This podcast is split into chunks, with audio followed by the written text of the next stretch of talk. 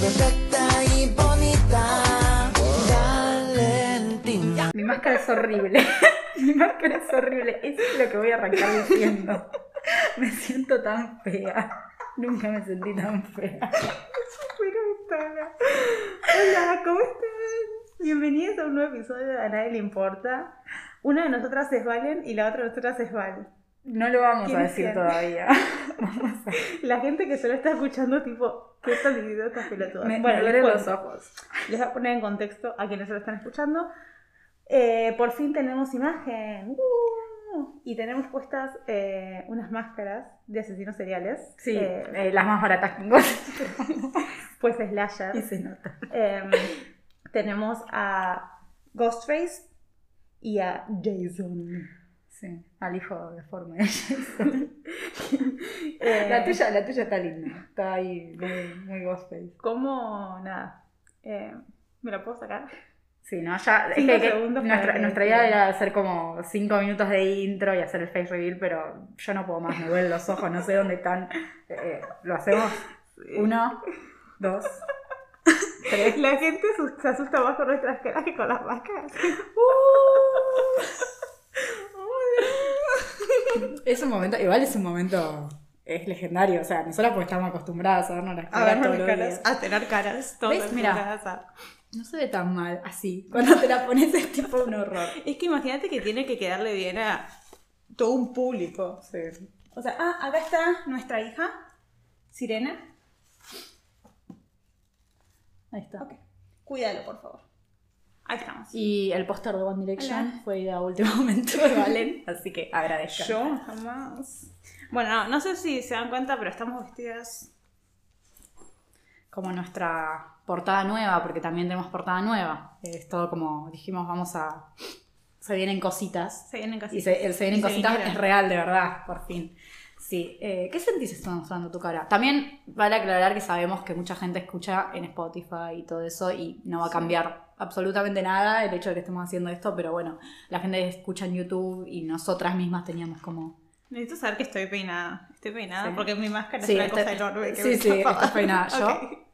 Sí. Bien, yo me estoy cagando de frío porque claro, cuando, cuando Valen nos dibujó, ahora me voy a abrigar, sí. Cuando Valen nos dibujó, no pensamos en que era invierno. Y después yo le dije a Valen, a Valen Valen, a esta Yo, Valen, eh, le digo, ay, tendríamos que hacer como el face reveal todo junto y vestirnos como el dibujo nuevo, porque la ropa claramente la tenemos. Y después me, me acordé que hacen como 2 grados bajo cero. Pero bueno, tu, calovan- tu caloventor no funciona. Qué mala que sos. Además de que te doy todo, Em, te quejas. bueno, Bueno, slashers. Em, ¿Cómo arrancamos? ¿Cómo arrancamos? Sí. Estamos. cu- hoy cuesta, cuesta. Em, ¿Te Bueno. gustan los slashers? ¿A mí? Me encantan los slashers. Alguien me dijo, me contó un Eh. pajarito que sos una gran fan de los slashers. Creo que. No, em, el terror es un género muy amplio, pero podría considerarlo uno de mis subgéneros favoritos del terror. Bien. Em, sí. Encima miro slashers hace mucho. Estaba justo estaba pensando ayer, a la noche. Estaba tipo. de- co- tipo, ¿cuándo vi tantos? Porque yo me acuerdo de que vi muchos de slashers, Mm.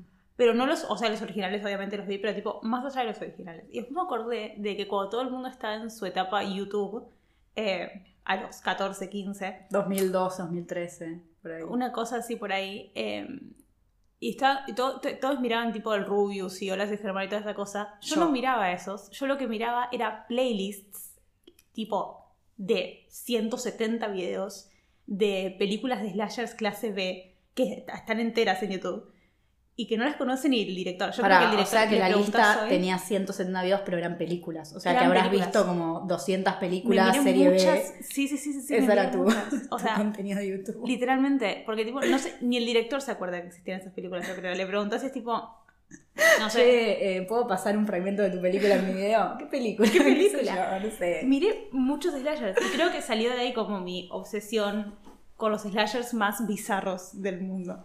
Eh, sí. Pero, ¿qué te gusta de los slashers? Ese- o sea, mi duda va por esto. A mí me encantan también. No tanto como vos al nivel de que no vi tanto. O sea, vi como los más eh, clásicos. Claro. Y supongo que también es como que eso también lo vamos a decir, hay mucha película que si bien no es slasher como tal, toma mucho del slasher, entonces es como que Sí. hay parámetros que se pueden decir, bueno, tipo, la otra vez fuimos a ver a Alien, al planetario. Vamos a ver a Alien.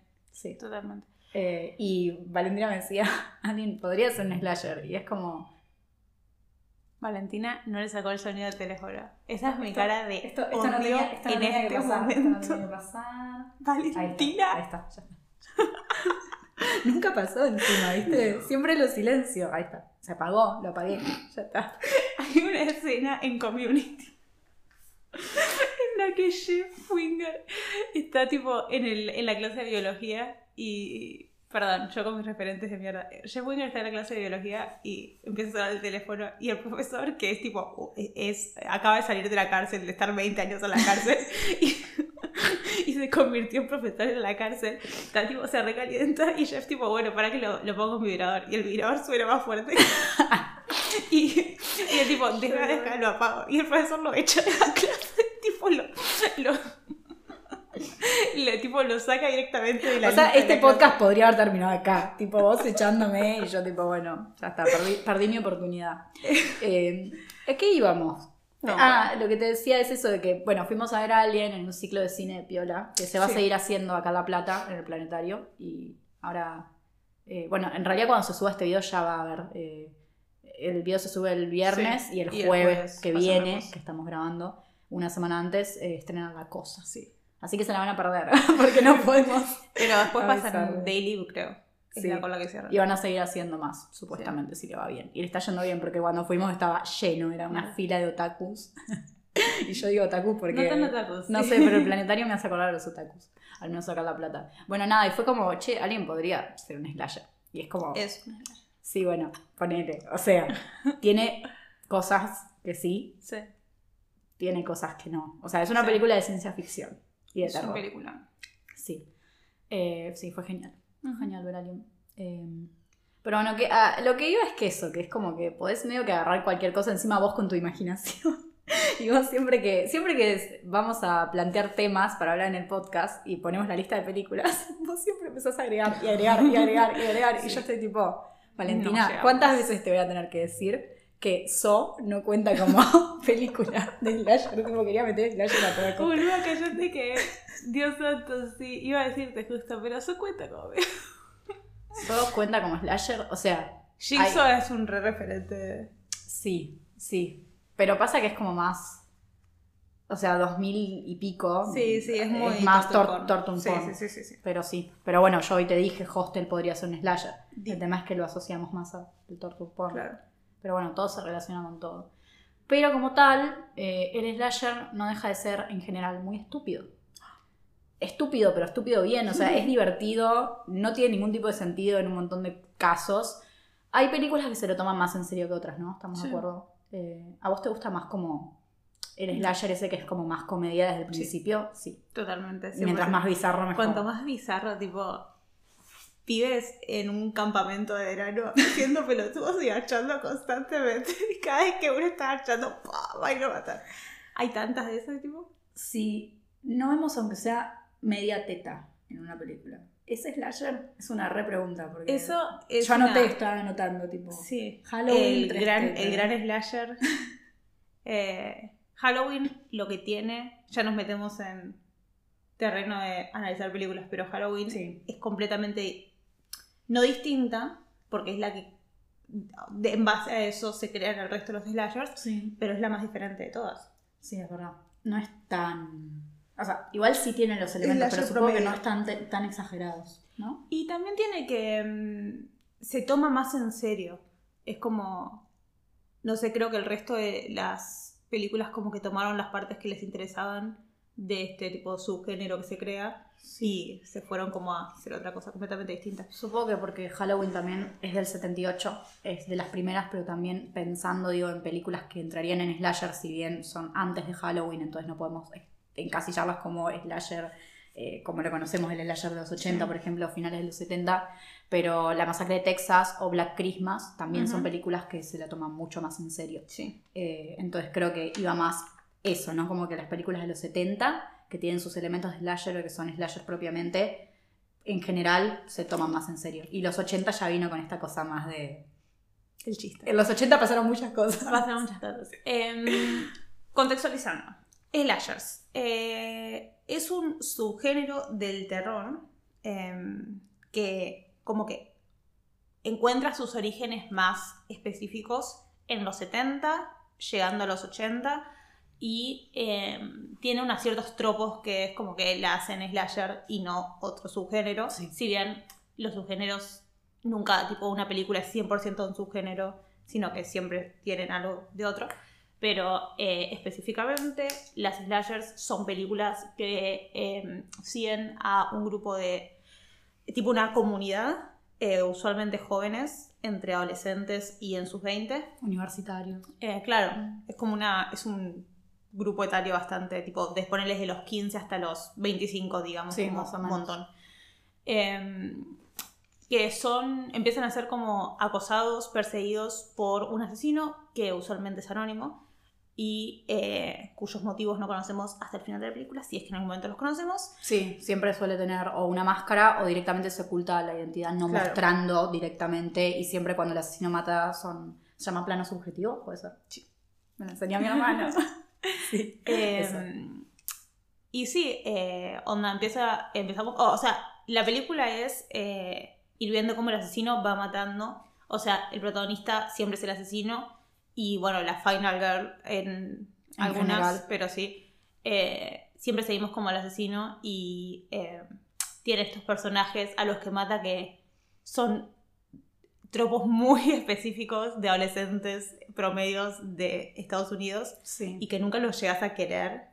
En Eh, general no, quizás más en todo caso a la Final Girl. A la si es que hay, es como que decís, bueno, suele ser el personaje más sensato dentro de que todos los demás son realmente idiotas. es como que están pensados para eso. También es como que si ves un slasher, no creo que sabiendo digo que es un slasher y sabes lo que significa. La mayoría no va a sobrevivir, eso es como obvio, ¿no? Eso es lo, lo importante de los slashers, que son como, medio que es como una receta. Sí. Eh, todas las películas son iguales, entonces sabes a lo que estás yendo. No estás yendo para asustarte a ver un slasher. No, generalmente no. O sea, sabes que se van a morir todos, sabes que si dos empiezan a agachar, van a matarlos, que si hay uno que se droga mucho, van a matarlo cuando estamos drogados. Es como, son los tropos de Sí. cualquier slasher. Eh, entonces es como que, no sé, como que siempre, no sé, siento que es terror, sí, porque entra dentro del género del terror, pero en realidad no te vas a asustar como slasher. En general no, quizás ya te digo, vuelvo a que te puede dar cosa la masacre de Texas, la original, o Black Christmas, me acuerdo que cuando la vi Sí. me dio como esa cosa de que en ningún momento se me hacía muy cómica, sino que era realmente bastante Claro. seria y perturbadora, pero sí. Eh, son las slashers que no son slashers. Claro. Eh, tenemos esas, tenemos Halloween. Eh, hay un par que se alejan del. sí, Halloween promedio. no es muy... tampoco. Se aleja gracioso. mucho de lo Sí. que son las slashers de los 80 más conocidas como slashers. Que no quiere decir que no conozco mucha gente que me ha dicho tipo Freddy me traumó o, o. Jason me traumó, como que sobre todo si lo ves de chicos, como que son monstruos, Sí. decir, o personajes ya quedaron en la cultura popular y todos conocemos a alguien que se asustó en su momento. De hecho, ¿a vos Freddy te da miedo? No. A mí Freddy, no me acuerdo si me da miedo, pero probablemente porque la vi muy chiquita, así Claro. que pues, es muy probable. Yo no me acuerdo si alguno me generaba, creo que no. Son tipo, Pero pero Chucky en su momento de más chica. son onda. Creo que lo que más te llevas de los slashers es que literalmente no te acordás de ni el nombre de ningún personaje más que el protagonista, con suerte la Final Girl. Es Claro. tipo, es Jason, es Michael Sí. Myers, es tipo Leatherface, son como. Y son mucho más queribles que todos. O sea, literalmente Más terminás como. Terminás apoyando al asesino. Encima son todos tan pilotudos los, los personajes, usualmente, que es como, por favor, sí, matalos. O sea, en Viernes 13 estás esperando a que se mueran todos. tipo, no puedes contar los minutos hasta que por fin se mueren. Es. Sí, sí, sí. De hecho, también, sin. A ver, teniendo en cuenta que sabemos que es como que. O sea, no- nosotros no podemos empezar a criticar o a decir, ay, porque los slashers son re machistas o siguen ciertas. quieren implantar ciertas ideas.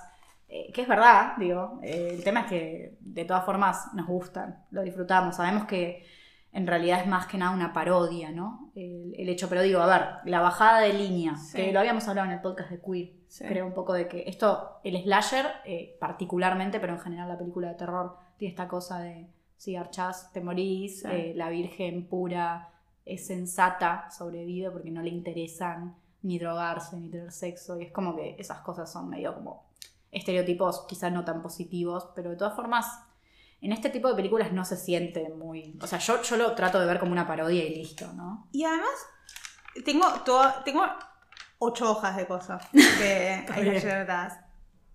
Tengo toda una hoja que se llama Feminismo en Slashers, si no me preguntan. Porque, tipo, me empecé, o sea, estaba mirando tantas que empecé como a encontrar, eh, onda, sí, obviamente, la sexualiza oversexualización de todas las mujeres y que, tipo, sí, garchaste, vas a morir. Y son como siempre las menos queribles, las piedras. Pero al mismo tiempo, tenés a la Final Girl, que es una piba re inteligente, que eh, nunca se deja como callar. O sea, Nancy. Eh, después, Eh, no coso, sé, eh, me sale decir el nombre de la de, la de Halloween. Lauri. Por favor. Sí, Lauri. Ahí está. Eh, Jennifer Love Hewitt en eh, Sé lo que hizo el año pasado. Ni- o sea, todos es como que incluso se plantan frente a los tipos y es como, cállate la boca, primero déjame hablar, segundo, eh, o sea, es como que son todas re feministas y como que todas eh, ya sé que es medio choto que tipo sea la Final Girl la única que es así, eh, porque tiene sus, o sea, onda, tiene un cierto peso que únicamente la piba inteligente que le interesa el colegio y no los chicos. No, sea si no te interesa, si los chicos, es como date por. Claro, no puede, Claro. no puede ser inteligente y que le interesa a los chicos. Pero, creo que tiene un cierto eh, poder la mujer. En, más que nada, em, hay- el New York Times hizo una, tipo, una encuesta eh, a gente que iba tipo a- al cine a ver películas de terror. Y de slashers, el 45% de la gente que iba a verlas eran adolescentes. Y de ese 45, el 55% eran mujeres. O sea, las- es como que sentís una cierta catarsis mirando películas. Incluso películas como Maniac que se van a la mierda. Tipo, como que. Tipo, es un literal, es un asesino que únicamente mata mujeres y que está obsesionado con la madre. Claro. Y al final de la película está la escena de la venganza de todas las mujeres matándola en la cama. Es. Y incluso con esa película sentís una cierta catarsis de cuando ves a las mujeres siendo perseguidas. Porque eh, eso es lo que, que nos pasa. Sí, de hecho, bueno, había también leído en varios artículos que estaba esta discusión del tema de que mucha gente decía que el hecho de ver escenas de asesinos seriales acuchillando mujeres fomentaba los femicidios. No sé, no, no lo veo por ahí, pero también porque no lo veo desde el lado de que, obviamente, cada caso es muy puntual. Sí. Si ves una película muy puntual que fuese específicamente como que- que el mensaje que quiera dar desde ese lado fuese muy directo es una cosa, pero acá es como que hay hombres, hay mujeres, suele ser todo muy estereotípico. Eh, en todo caso, diría que puede como generalizarse más esto de que también dicen de que si mostrás gente asesinando en películas de terror le vas a dar idea a la gente, pero Sí. es como... Miren Scream, los Scream lo dejan bastante claro. La- los- las películas de terror no crean asesinos, sino que hacen los asesinos más creativos. No crean psicópatas, sino que hacen los psicópatas más creativos. En todo caso eso puede, eso puede ser, pero bueno, ya eran psicópatas. Eh, claro. Sí. Eh, bueno, cuestión. ¿Qué es la Final Girl? Porque no lo, lo- lo damos como muy por hecho y por ahí es como que hay gente que dirá, ¿qué Contanos. onda? Eh, suele hacer referencia a la última superviviente en una película de terror. No tiene por qué particularmente ser slasher. Por ejemplo, en Alien eh, está tipo la Final Girl. eh, Sí. y es uno de los casos y ejemplos más conocidos, que es lo que hace que también sea como, oh, será un slasher, pero digo, bueno, lo ponen como un ejemplo de no particularmente slasher, pero sí muy, como un tropo muy usado a partir de los 80. Eh, A partir de Halloween. Seamos honestos acá. sí, sí. Fue Halloween Por la eso, bueno. propulsora de la Final Girl. Y bueno, suele ser mujer, si bien eh, hay casos puntuales donde no, pero la mayoría Como de los ejemplo de Pesadilla 2. Claro, Pesadilla 2 es la Final Girl, es como... Scream Queen. Eh, sí. Pero en general. eh, Sí. sí. Son Pesadilla 2 es una película particular. Bueno, cuando la hablamos en el Todas podcast de Queer. son particulares. Sí, sí, es verdad que, bueno, cuando estaba hablando con mi papá, le digo, papá, vamos a hacer el capítulo de Slasher. Me dice, me muero, porque el tipo fan es vos versión 2. el tipo, todos los Slashers los vi. eh, uno de los que más le gusta es lo que hicieron el verano pasado. La ama, tipo, la ama. Me dice, la primera vez que la vi, estábamos de vacaciones en no sé dónde, y yo agarré y vi que la daban, tipo, en un anuncio, tipo, en la calle, pero no en un, en un cine así conocido. Era un cine tipo choto, todo abandonado. Yo agarré, fui, era el único que estaba. El cine se caía a cachos y yo me puse a ver sé lo que hicieron el verano pasado y fui Es muy que, feliz. em, sí, incluso mucho, o sea, eh, el slasher clase B, que son la mayoría, la mayoría no se pasaban en cines. eh, Sí, tipo Sleepaway Camp y todas todas, ninguna llegó al cine. sí. O sea, ahora tenemos ciclos de cine como que dicen, bueno, especiales slasher y proyectan, pero es más como una cuestión. Sí. Eh, era muy, bueno, todo el cine de terror de los 80 peli VHS, ¿no? Sí. Eh, pero bueno, eso sería, o sea, la Final Girl. Es como un tropo bastante eh, puntual y muy propio del terror y del slasher.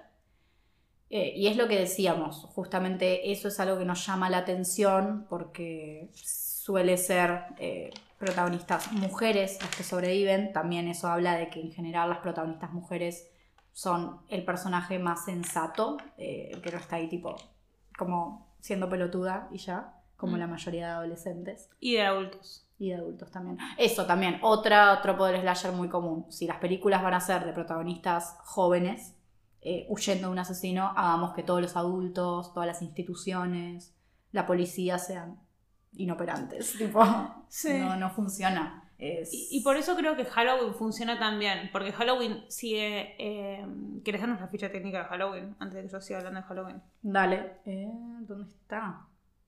Igual John tengo, Carpenter. sí, o sea, tengo Halloween es de una película de 1978 78, de. John Carpenter. No voy a decir Genial. nada más, búsquenlo, ya lo Em, saben. Halloween sigue a Michael Myers, como todos sabemos, o espero que sepamos. Eh, empieza con él de chiquito, eh, tipo 5 o 6 años, eh, matando a la hermana. Cada vez que lo vemos a Michael Myers, la única vez que le vemos la cara, bueno, se la vemos dos veces. Al final también se le ve como una sombra. Va apareciendo a lo largo de la película como una especie como, como una aparición de, ah, lo vi atrás de los árboles o cosas No, así, sí, pero sí, cuando lo vemos matar, Sí. es siempre subjetivamente, ¿no? No, igual a lo que pasa que la única vez que le vemos la cara es cuando es de chiquito. Nada más quería decir ah, eso. la cara cara, la cara de verdad, ok, sí. Eh, sí, sí. sí, cuando es chiquito, después de matar a la hermana. Eh, que sí, la, siempre mata en point of view, tipo, vemos lo que él está viendo. Y siempre que lo vemos también, usualmente lo vemos así. Eh, y después vamos en el tiempo a unos años después, cuando eh, se escapa del hospital psiquiátrico en el que está encerrado y eh, empieza a perseguir, medio a acosar a Jamie Lee Curtis. Eh, es como que al principio, tipo, creo que como los 40 minutos de película recién vuelve a matar, eh, previo a eso lo vemos como aparecer de la nada, porque también es eso, es un personaje muy omnipresente, está en todos lados, puede abrir puertas sin que esté ahí, abre cajones sin estar ahí, desaparece en las sombras. No tiene ningún tipo de sentido, pero es todopoderoso. Es Michael Myers. Sobre todo porque es un personaje que, eh, eh, por ejemplo, digo, Freddy o después Jason son personajes que medio que son inmortales y tenés como más justificado que hacen lo que se les canta el culo. Pero este no, es un psicópata, digo, no tiene Sí. ningún poder sobrenatural, pero es muy característico que los, de los slasher que pareciese que Es sí, inmatable, sí, siempre. Y encima se mueven re lento para matar. Como que están, tipo, caminan. Es obvio que te puedes escapar, pero no, no, Pero no no. podés, tipo, no podés. sí, siempre aparecen. Sí. Eh, bueno, y sí, empieza como a perseguir a Jamie Curtis. Es bastante. O sea, no sabemos por qué esta obsesión con ella. eh, pero sabemos que está matando a, mm, a niñeras, a pibas que están ahí A cuidando mujeres, nenes. sí. Eh, recién a los 40 minutos de película mata eh, a la primera persona, que es a- después de la hermana, eh, que es la mejor amiga de del personaje de Jamie Lee Curti- Curtis, eh, Lori. Sí. Em, Me sale decir Jamie Lee y, Curtis. sí, real. Y es la primera, o sea, es el gran asesinato. eh, se ve en. Está dentro de un auto de ella, se ve en un plano muy cerrado y lo vemos a él matar, y no desde el punto de vista, sino que lo vemos matar.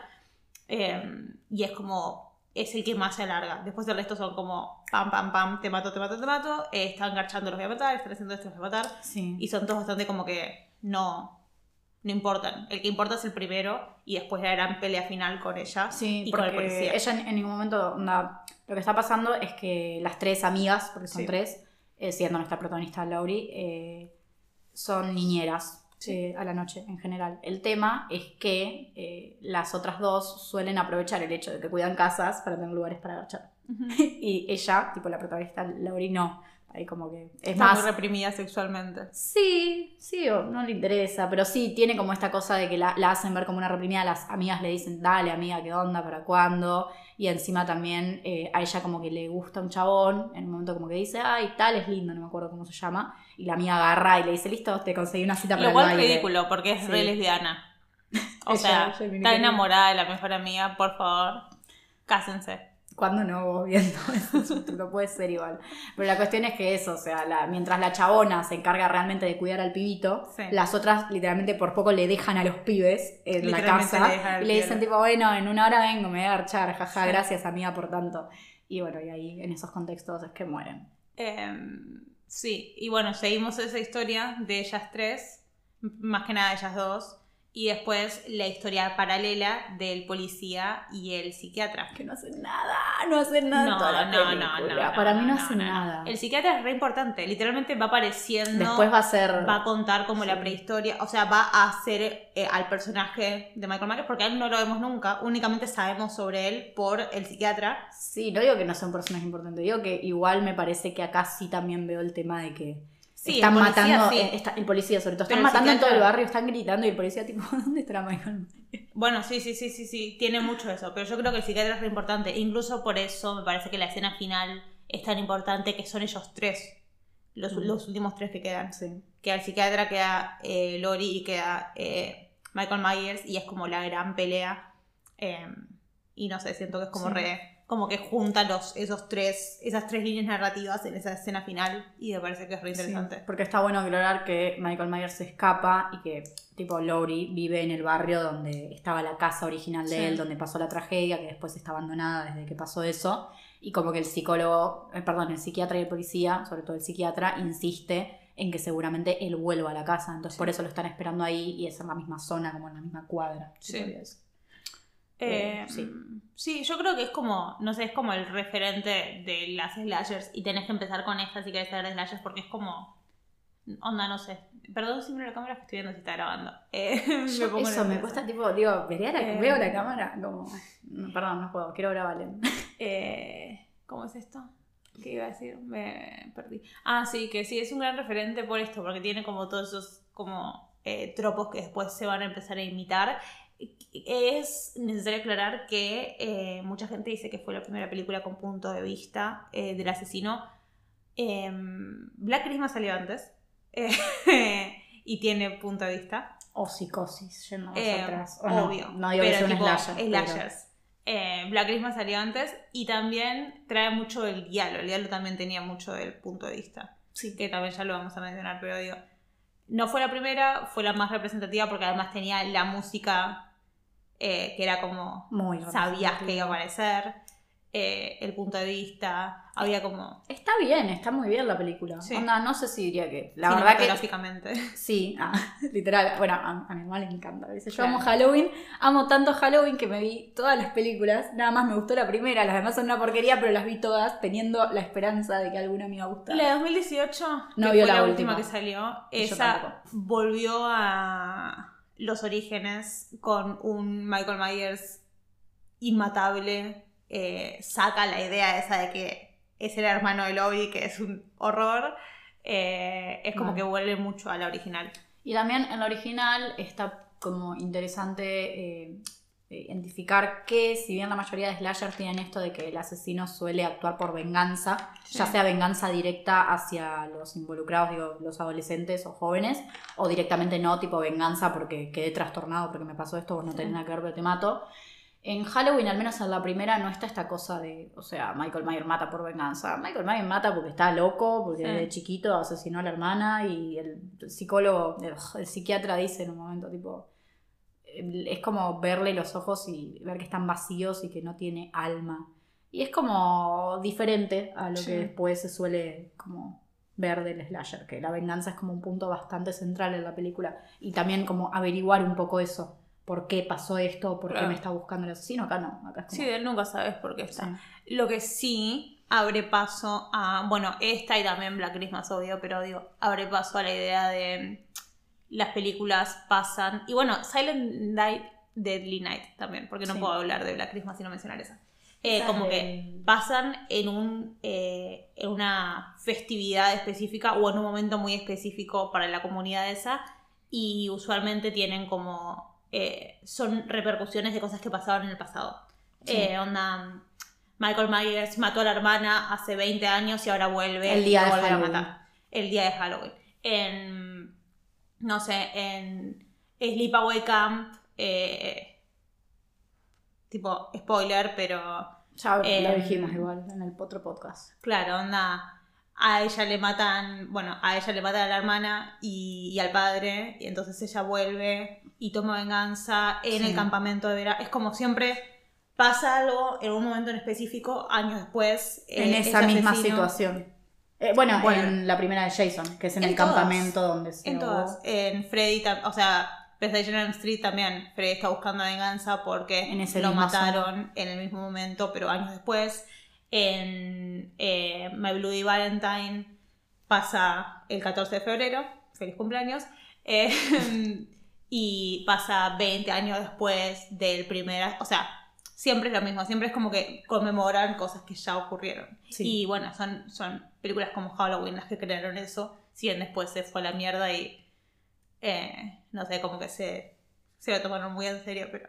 O sea, y Sí. después todo está tipo.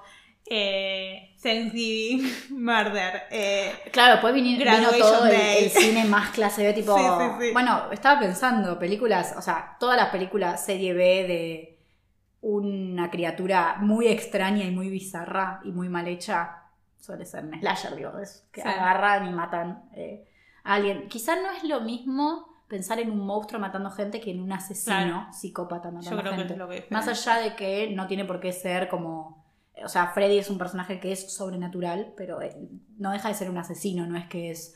Por eso quizá alguien Sí, no puede ser considerado un slasher, porque es un bicho en realidad. Como que no está buscando matar gente, sino que es como para sobrevivir. Claro.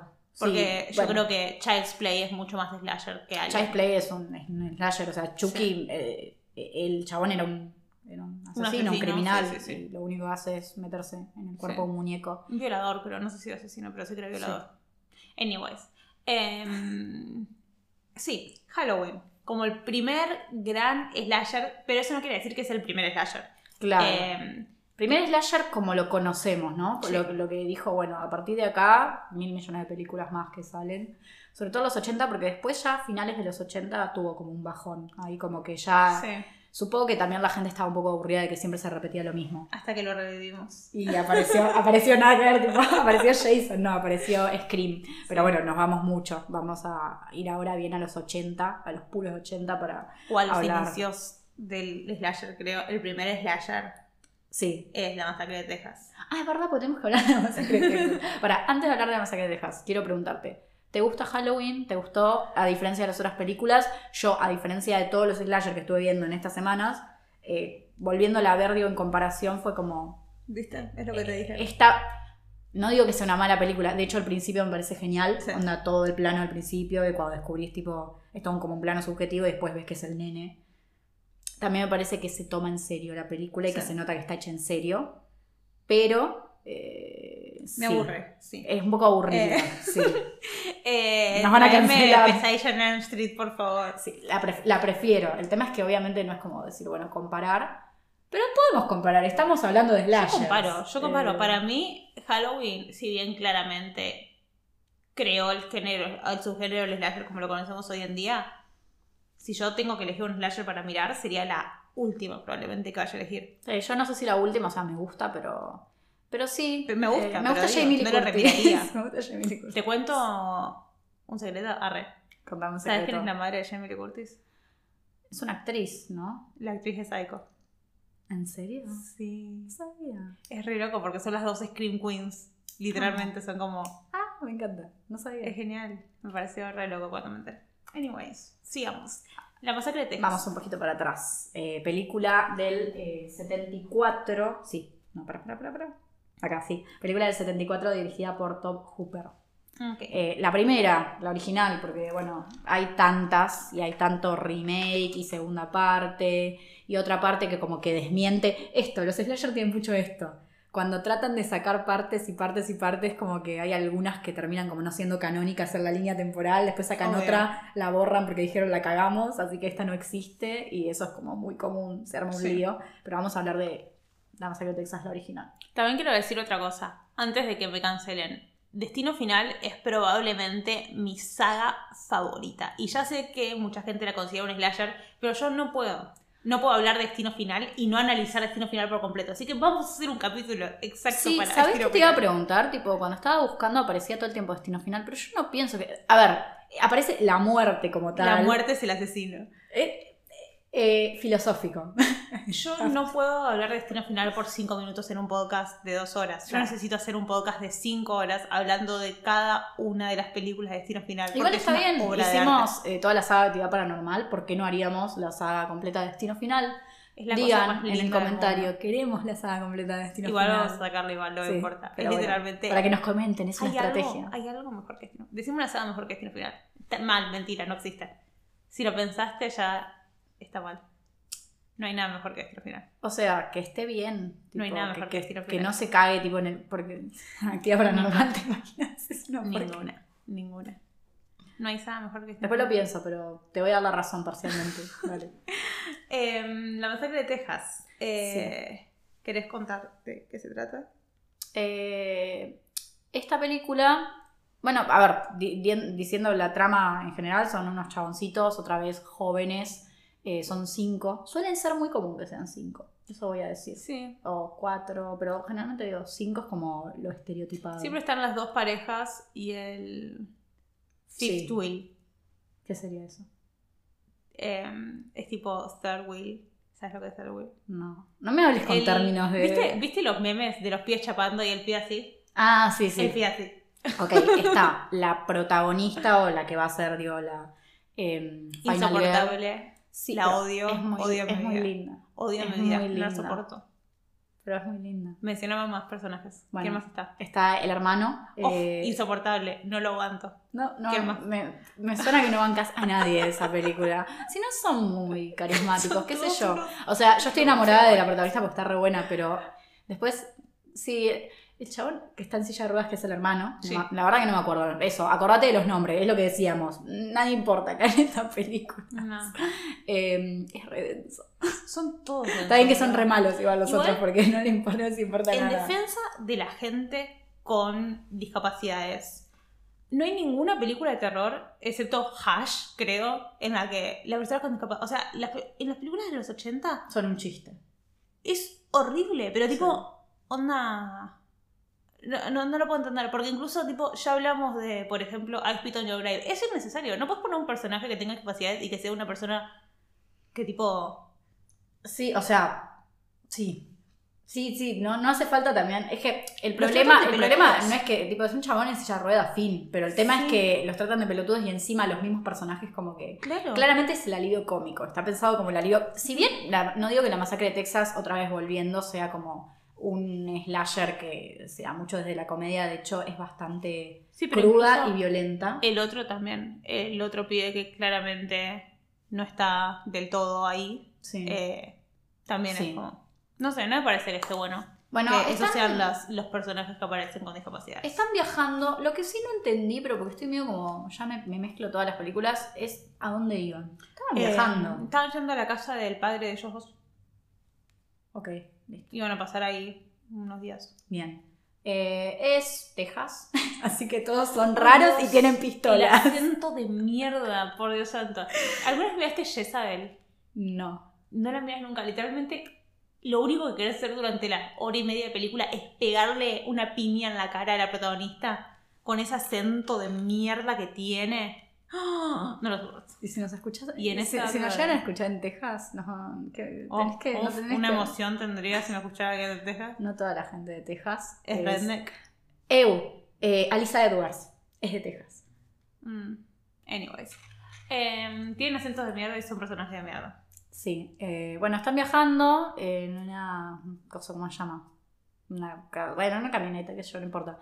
Y levantan a un chabón extraño Sí. eh, que desde el principio es como raro y es como, ¿por qué levantaron a ese chabón? No, ¿por qué, ¿por qué levantar a alguien? Tipo, no.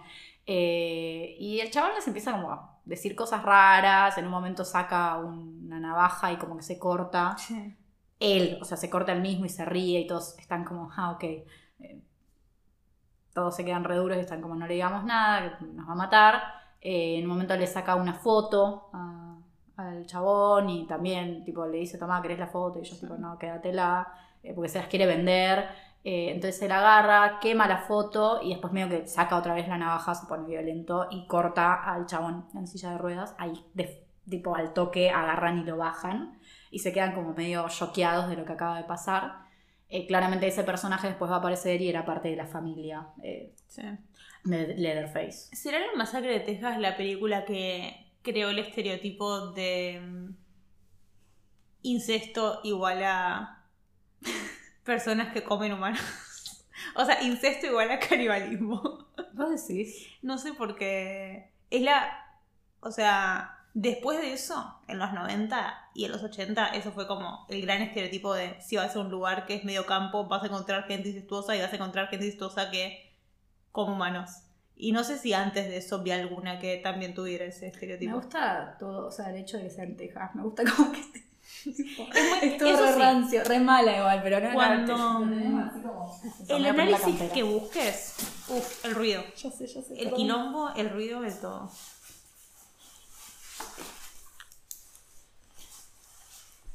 Ahí está.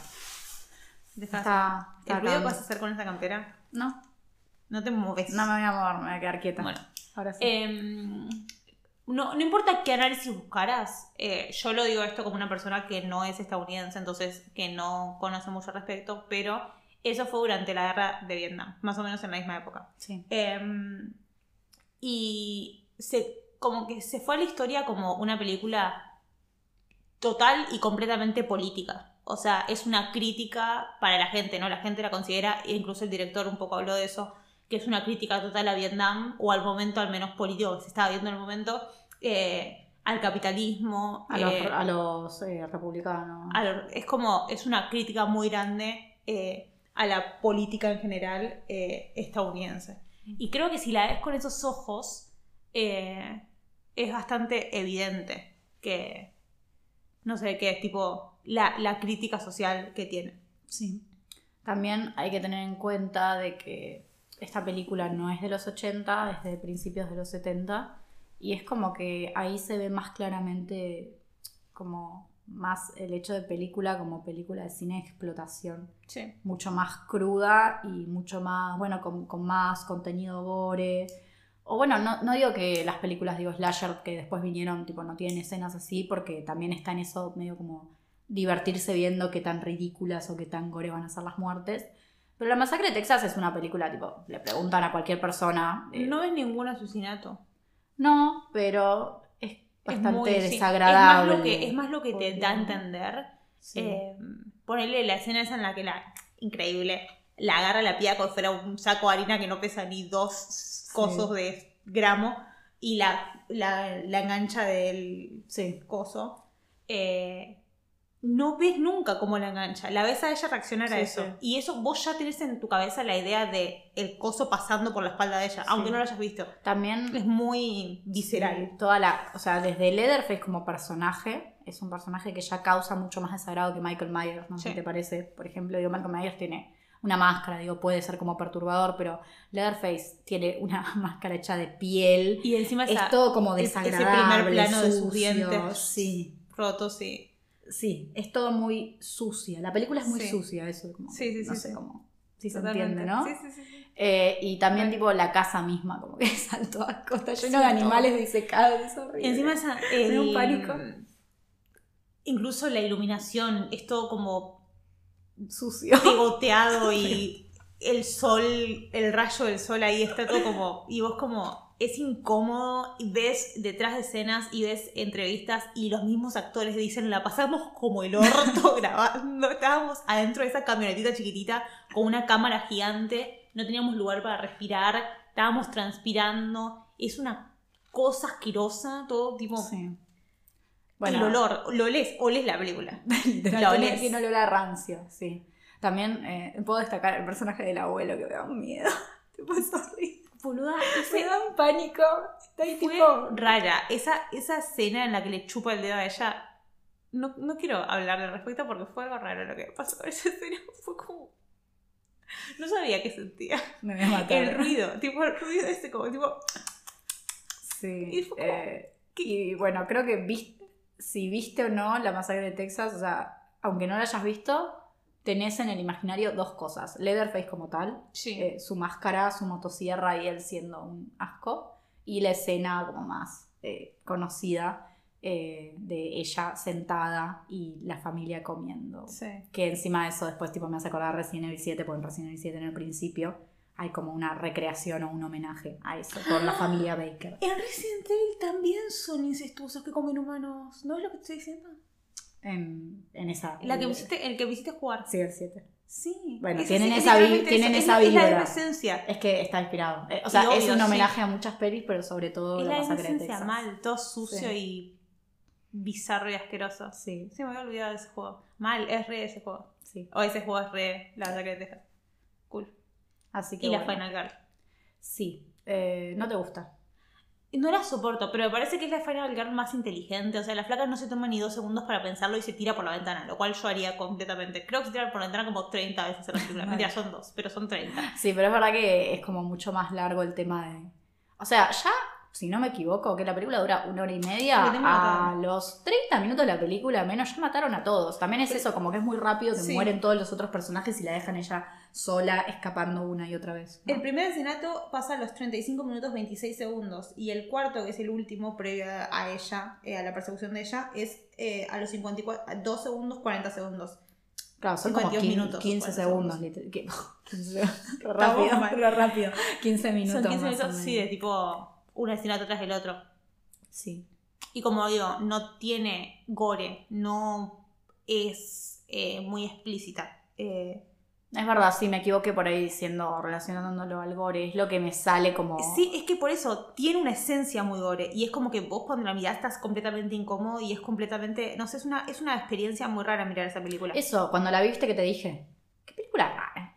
muy rara. Qué película rara, tipo... eh, Sí. mm, no la puedo comparar a los otros slashers que vamos a hablar. No la puedo comparar. a- Hay muy pocas películas que se pueden comparar a esa. Siento que es como, no sé, lo que logra desde esa suciedad y esa como cosa, no sé, no sé. Tiene como una esencia muy especi muy la masacre de Sí. Texas. Y está bien. otra. Está bien, Sí. a mí me gusta. Sí, totalmente. Sí, me gusta, me parece. No vi eh, las otras. O sea, como que Mm. sé que tiene como mucho.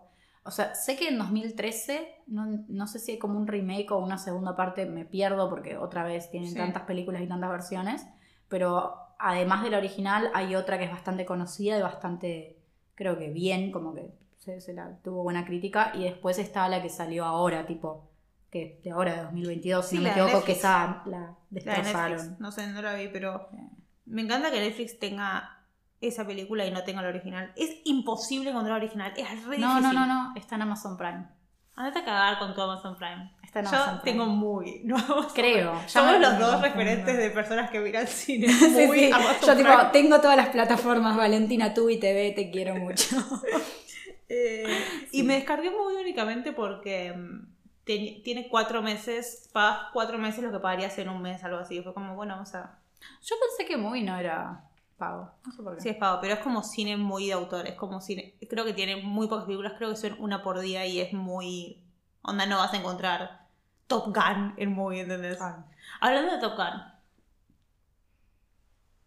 Minuto de silencio. ¿Qué vas a Me enteré de que Miles Teller, y no solo Miles Teller, sino Miles Teller rubio y papito, está en Así que voy a tener que ir a ver Top Gun al cine.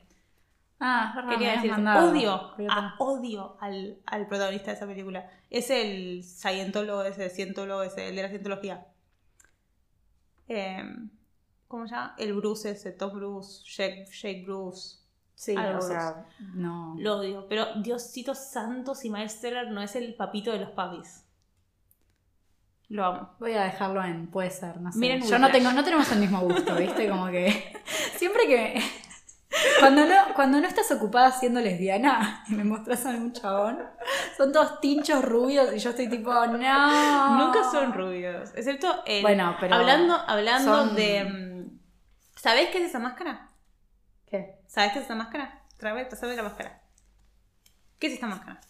Es la máscara de Jason, versión eh, versión pobre. Pero además de eso, ¿qué es? O sea, antes de ser la máscara de Jason, ¿qué es?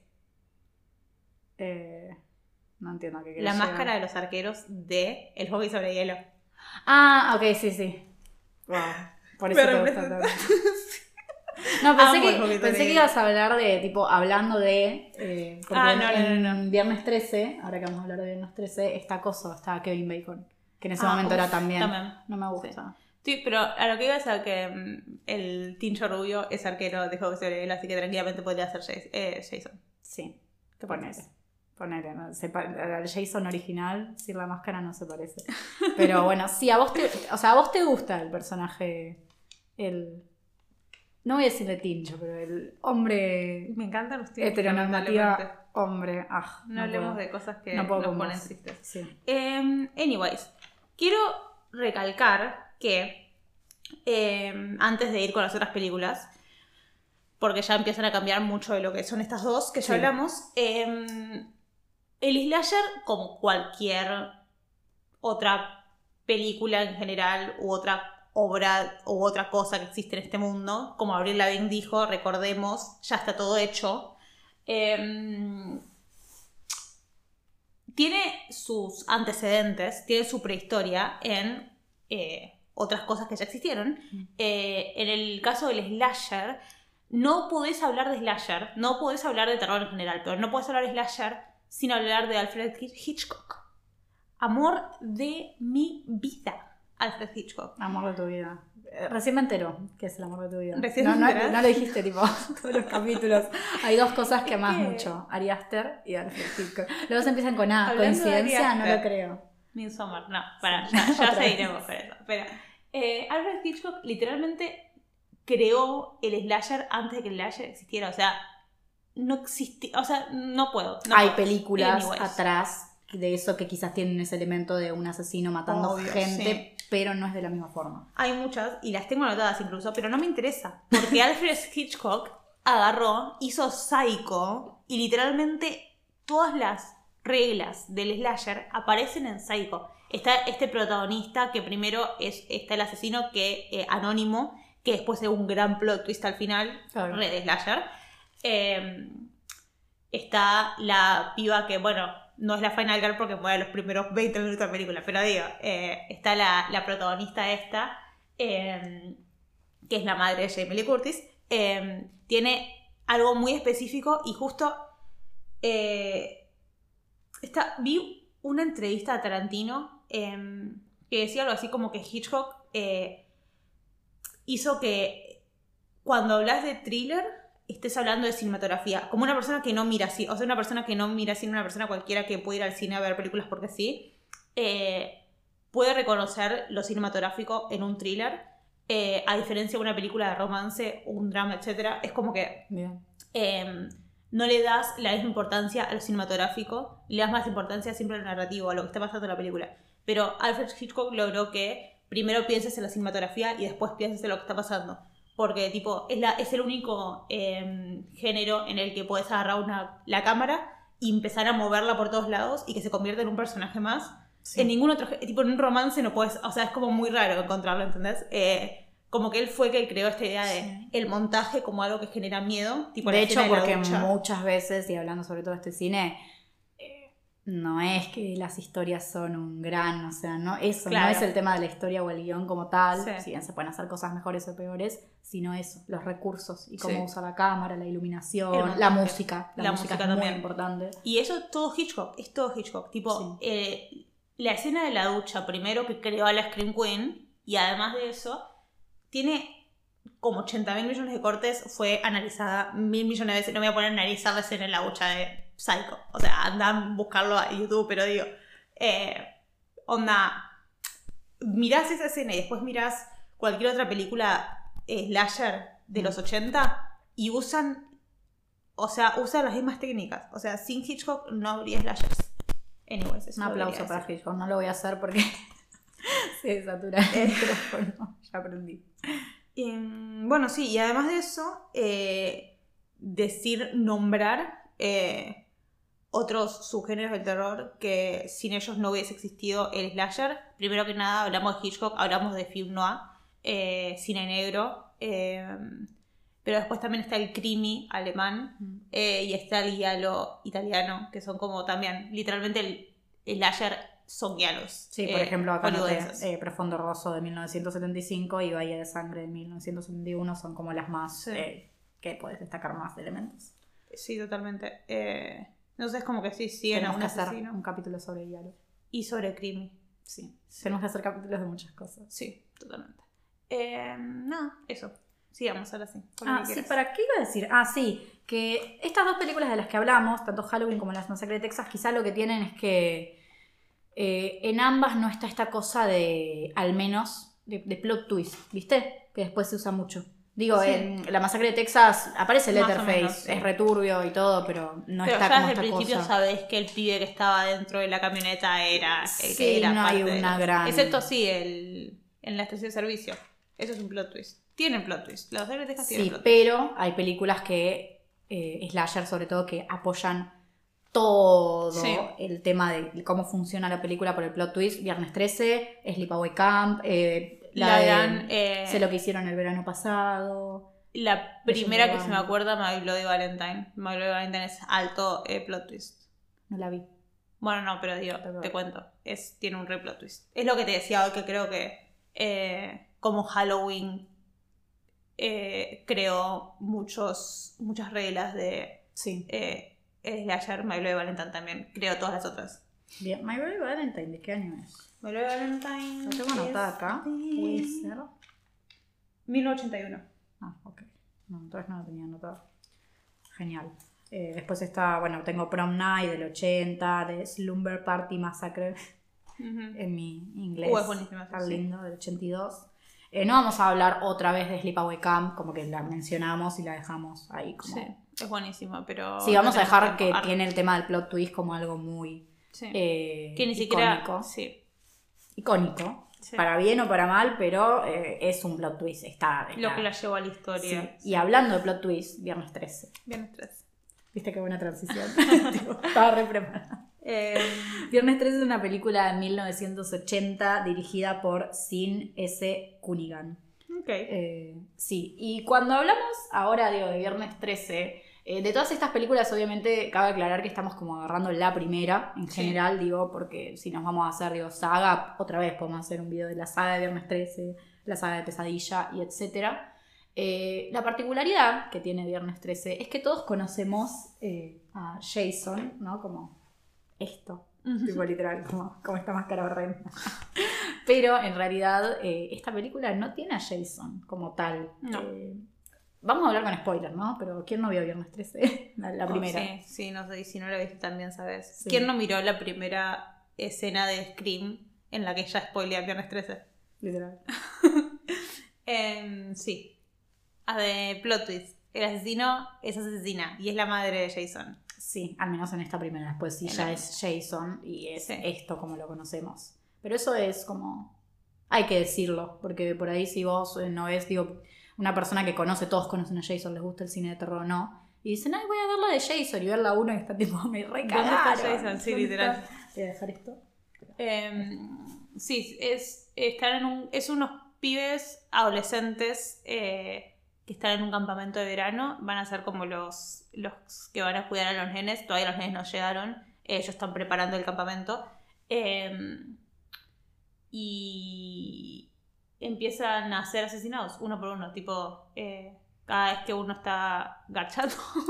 Sí, Pero garchando ahí. Hay una hay la escena, tipo, Sí. que están garchando y ahí es como... Eh, que creo que sí, que originó esa idea de matar mientras garchan, es re gracioso. Sí. Eh, pero sí, o sea, van matando uno por uno y nos terminamos enterando de que, o sea, se sabía, hay como cierta, como que desde el principio de la película te van contando, te van tirando indicios de que eh, hubo un accidente. Hace muchos eh, años. Hace muchos años cerró el campamento y después lo reabren con la idea de como, como que olvidarse de lo que pasó.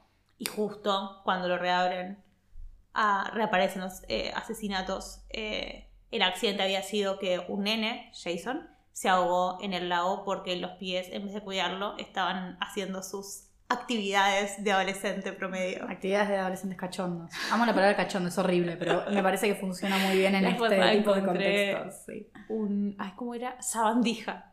El insecto sabandija. ¿Por Un pibe de TikTok. Es re- este pibe es, es- Canta en Marama, Agapornis, alguna de esas cosas de mierda. ¿En serio?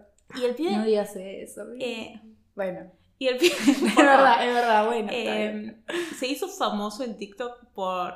eh, primero está re bueno, tinchísimo. Segundo, eh, tipo, es re gracioso, pero dice como.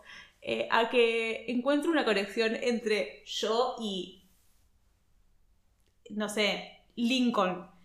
Lincoln, el presidente Lincoln. Y empieza como a. Bueno, yo tengo esta foto con mi mejor amiga y co-cantante. Y esta mejor amiga se sacó una foto con tal. Y este tal sacó una foto con Maradona. Y Maradona sacó una foto con Obama. Y se sacó- Y así, así hasta que llega a Lincoln. Qué buen contenido, encanta. Y solo sube eso. Y yo estoy tres horas y media, tipo, todos los días, tío. Oh. Bien conspiranoico. Conexión con Ana Frank. Es re gracioso. Eso nada. Y la vez pasada tiró un sabandija y me causó mucha gracia y ahora no puedo parar de pensar en. Sí, yo estaba tipo, ¿a qué quieres llegar con, con el youtuber? El youtuber, el TikToker. No es TikToker. lo mismo. Nos hacemos TikTokers, digan, eh, denle un like y nos hacemos TikTokers. Eh, viernes 13. Lo que pasa es que eh, los adolescentes cachondos eh, No estaban cuidando. dejaron ahogar a Jason. Y Jason era eh, especial, según la madre. Sí. No voy a decir eso. Eh, kill them, mami, kill them. Amo a la madre, tipo, me parece. Encima, igual, a ver, vamos a hablar de que es re ridículo que una señora de su edad haya podido, tipo, matar tan fácil a todos. Sí. Es como, es una vieja, empujala. Tipo, perdón, re mala, pero es como. Qué cruel. Sí, pero bueno, no te enterás hasta el final. O sea, acá sí hay eh, punto de vista, siempre Sí. del asesino, plano subjetivo, no ves jamás lo que pasa. Y también es eso, o sea, tiene dos plot twists, ese es el tema. Tiene como Hmm. la parte, digo, del final, que sabemos que es la madre al final. Eh, porque, ¿qué pasa? Van matando a todos. Está otra vez la chica esta, que Sí. va a ser nuestra Final Girl, que es como la que menos se interesa en coger y ser adolescente. Y nada, está ahí, termina escapando, a- aparecen, tipo, va encontrando de a poco a todos sus compañeros muertos. Y cuando está al final, eh, y la está persiguiendo el asesino, en un momento como que deja de perseguirla, y ella sale de la cabaña y aparece una señora, toda como Sí. dulce, inocente y vieja, ah, y ella está como, señora, por favor, ayúdeme, no sabe lo que pasó, está recontenta, y cuando la señora está como que entra y la va a ayudar, eh, empieza a ver tipo los cadáveres y dice, no, qué desastre, qué feo, y le empieza a contar la historia del hijo, y ella está como, ah, qué interesante, y después empieza, como que la señora claramente quería venganza eh, hacia ellos, que son como los que iban a ser los próximos coordinadores, porque... ver, Coordinadores, me encantó. es, es muy coordinador. Coordinador de test. Eso, coordinador de test, yo me acuerdo de eso, o de Baxter. Pero, pero bueno, Exacto. como que claramente, o sea, Mal. busca venganza, pero oh no- una slasher argentina en la que matan coordinadores de viaje egresados. Anótalo, anótalo, Valentina, anótalo, tiene que estar. ¿Por qué nadie lo hizo? Y si alguien lo hizo, lo puede dejar en los comentarios, por favor. Baxter. Vamos a escrachar, tipo, ¿cuál era? ¿Baxter? ¿Cuál era el otro? Travel. Travel Rock, Baxter, Test. Test turismo. eh, Snow.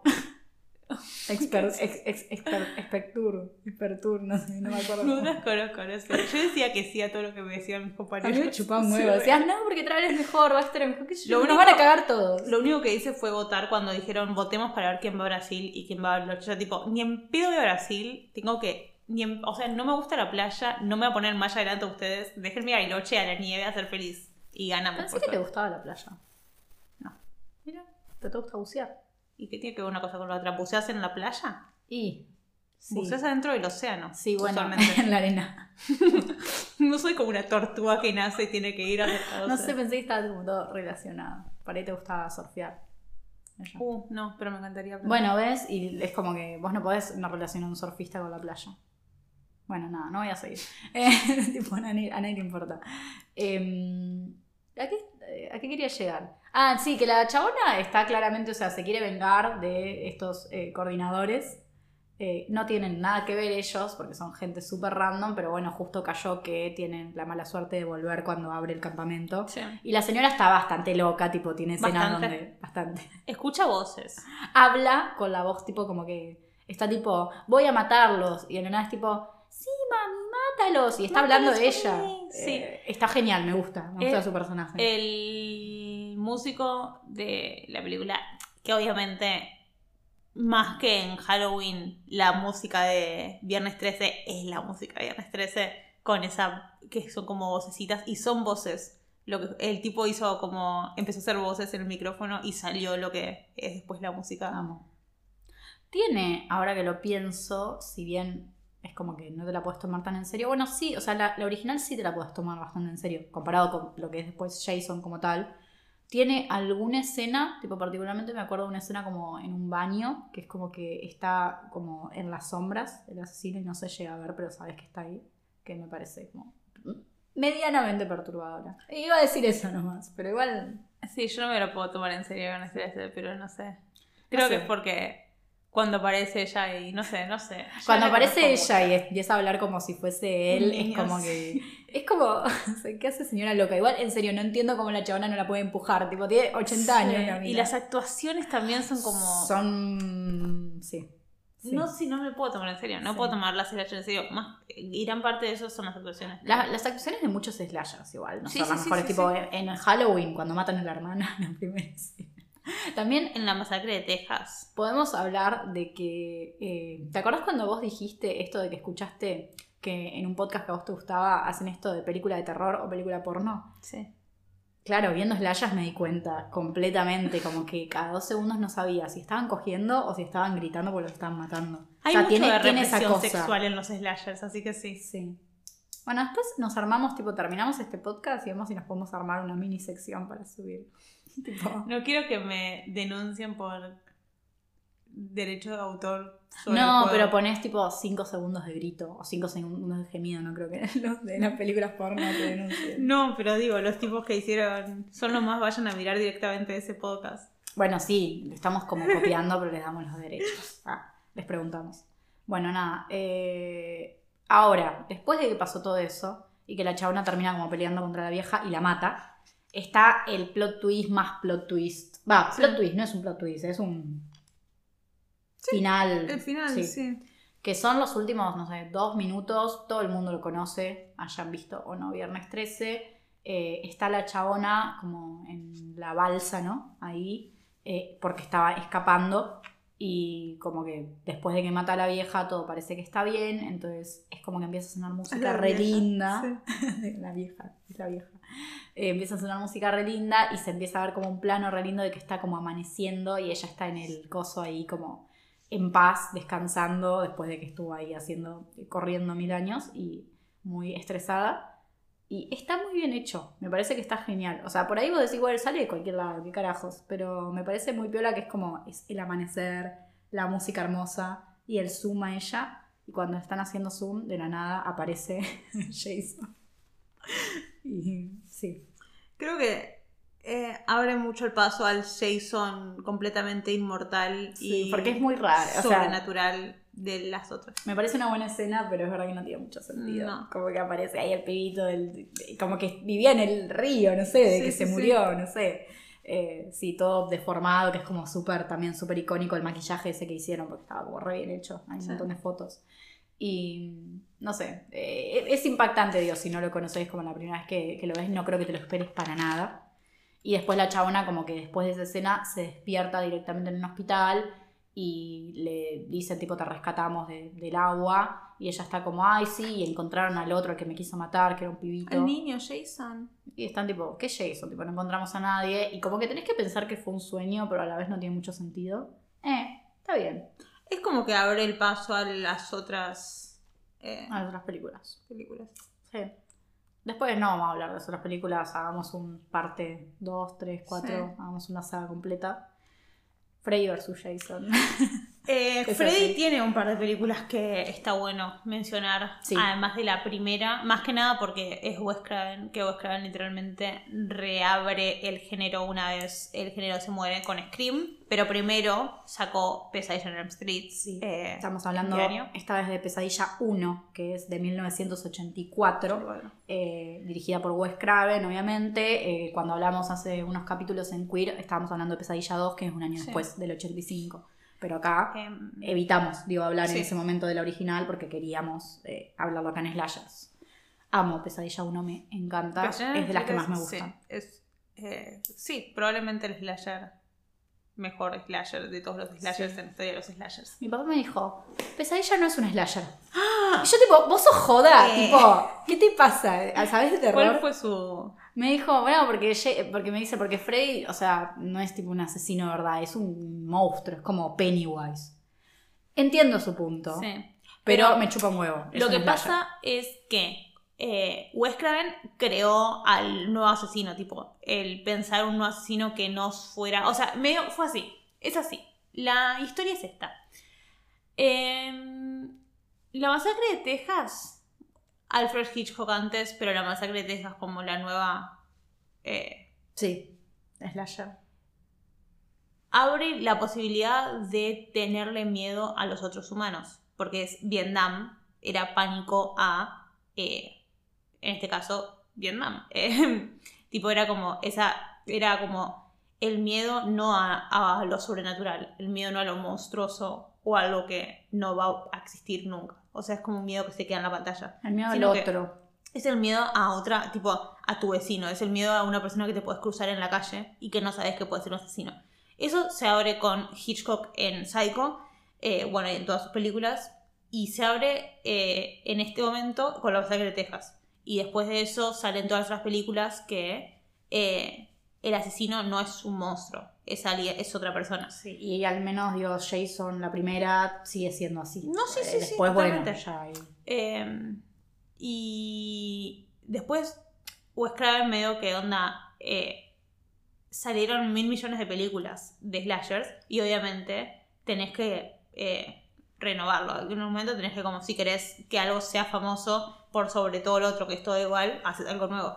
Y ahí es cuando eh, Wes Craven saca eh, Pesadilla en Elm Street, que el asesino vuelve un poco a. O sea, es como que le tenías miedo a tus vecinos. Tenle miedo a algo todavía más imposible de escapar. Tienes miedo a tus propios sueños, que Sí, es algo que algo no que es- podés controlar. Todos dormimos, todos Todos soñamos. soñamos y no podés no controlar. O sea, no podés controlar los sueños. Y él dice, "Mm, bueno, metámoslo ahí en todavía algo más profundo y algo más personal. Eh, Freddy existen los sueños de la gente a la que mata y eh, también son adolescentes. Eh, Nancy es nuestra final girl. Y nos enteramos a lo largo de la película con indicios que se trata de Freddy Krueger. Era un señor que... Lo cual me parece... Me parece que... Imagínate que sea un personaje tan icónico que literalmente podés ignorar el hecho de que era un asesino de niños. Era pederasta y asesino de niños. Y sigue siendo como, ay, amo a Freddy y nos compramos Freddy remeras de. Freddy. Obviamente, digo, es Freddy como la representación, digo, Freddy el monstruo, no Freddy el, el origen de donde Claro. viene. Freddy sí, era un asesino de niños que eh, como venganza los padres de esos niños y los padres en general del pueblo fueron y lo prendieron fuego y lo mataron. Eh, en entonces, vez de decirle a la policía, hicieron como justicia por mano Justicia por propia. mano propia porque la policía claramente durante toda la película te das cuenta que son unos pelotudos que no son un chongo. Eh, entonces, justicia por mano propia, qué sé yo, Freddy se muere y reaparece años después en los sueños de los hijos de los que lo mataron. Eh, entonces empieza a matar uno por uno a este grupo de amigos que son todos gente que, eh, nada, tipo tienen a los padres estos que ninguno habla de eso. Todos saben qué pasó, pero ninguno habla de eso. Muy eh, it cuando matan al Sí, grupo son acá de- realmente creo que el elemento, en otro, en otro será la policía, aunque también la policía, pero digo, en otro será la policía o las instituciones como la universidad, pero acá es como los padres siendo pelotudos, tipo, viendo que los hijos están tipo, me aparece este señor Encima en los es sueños. obvio quién es el se señor. llama Freddy Krueger, se acaba de morir mi amiga, ayer se murió mi amigo, todos soñando, y después tipo, La madre de Nancy es una alcohólica, el padre es un policía que es la persona más inútil en la historia de la humanidad. Eh, literalmente al flaco lo están matando adentro de la celda y nadie se entera. Está, está preso y nadie se entera que lo están ahorcando. Es como. Sí. Eh, y literalmente ten- tenés ganas que maten a los padres. Vos decís, tipo, dejen de matar a los hijos. Después al final es como, bueno, chicos, no. tipo, le cuenta a la madre, es tipo, "Ay, yo te llego a contar esto. tipo, Freddy Krueger. Y es como, ah, me lo hubieses contado Al principio de la principio de la película, tonta. película. O sea, se entiende esta cosa de que es algo sobrenatural. Sí. Y que vos digas, tipo, eh, lo que sueño, tipo, me mata, es como, Sí. ¿qué onda? Pero bueno, nada. También quiero eh, destacar que está Johnny Depp acá. Y que está re bueno. Depp. ¿Sí? Depp. ¿No puedo decir Johnny Depp? No. Todo el mundo dice Johnny Depp. Y bueno, lo dicen mal. Johnny Depp. Johnny Ahí Depp. está. Encima ya está Estamos en contra de Johnny Depp. Sí. Estamos Sí, en contra de Johnny Depp. Igual. Y de Amber Heard. De, los dos. Sí. No queremos a ninguno de los dos. Y me costó un montón porque Johnny Depp era mi persona favorita cuando A mí me, digo, igual a mí me gusta, o sea, como actor. Sí, obvio. No sí, no, puedo, como, no puedo evitar eh, todavía mirar Charles Películas Chocolates. Pero tanto como Amber Heard fue y difamó y violentó y qué sé yo, eh, hay pruebas de que Johnny Depp también. Así que no voy a decir nada más al respecto, solo que tampoco estoy a favor de Johnny Depp ahora de la nada, porque la jueza Está bien, dijo- digo, que, o sea, el juicio, digo, y todo lo Sí, que hizo sí, sí, pero- era como que era obvio que estaba mintiendo y estaba leyendo cualquier cosa. Eh, lo que quiero decir, eh, que lo puedo decir igual, es que Johnny Depp está muy linda esta película. es tipo una de las primeras películas, ¿no? Donde aparece. Era súper joven. sí. Es la primera, ¿no? Sí. Y encima también, acá encontramos otro elemento, que no estoy diciendo que sea súper como, de- que sí o sí tiene que, para que haya un slasher tiene que pasar esto, pero muchos slashers eh, son tipo como las primeras películas de actores que después son conocidos en Hollywood. Sí. Eh, literalmente tipo Johnny Depp, eh, bueno, Jared Leto eh, está en Leyendas Urbanas, Sí. eh, Kevin Bacon también, Kevin Tocino. no puedo. Sí, cara. Eh, sí. Eh, Las sí. pibas, Jamie Lee Curtis. Sí, Eh, también está Jennifer. Jennifer Love Hewitt.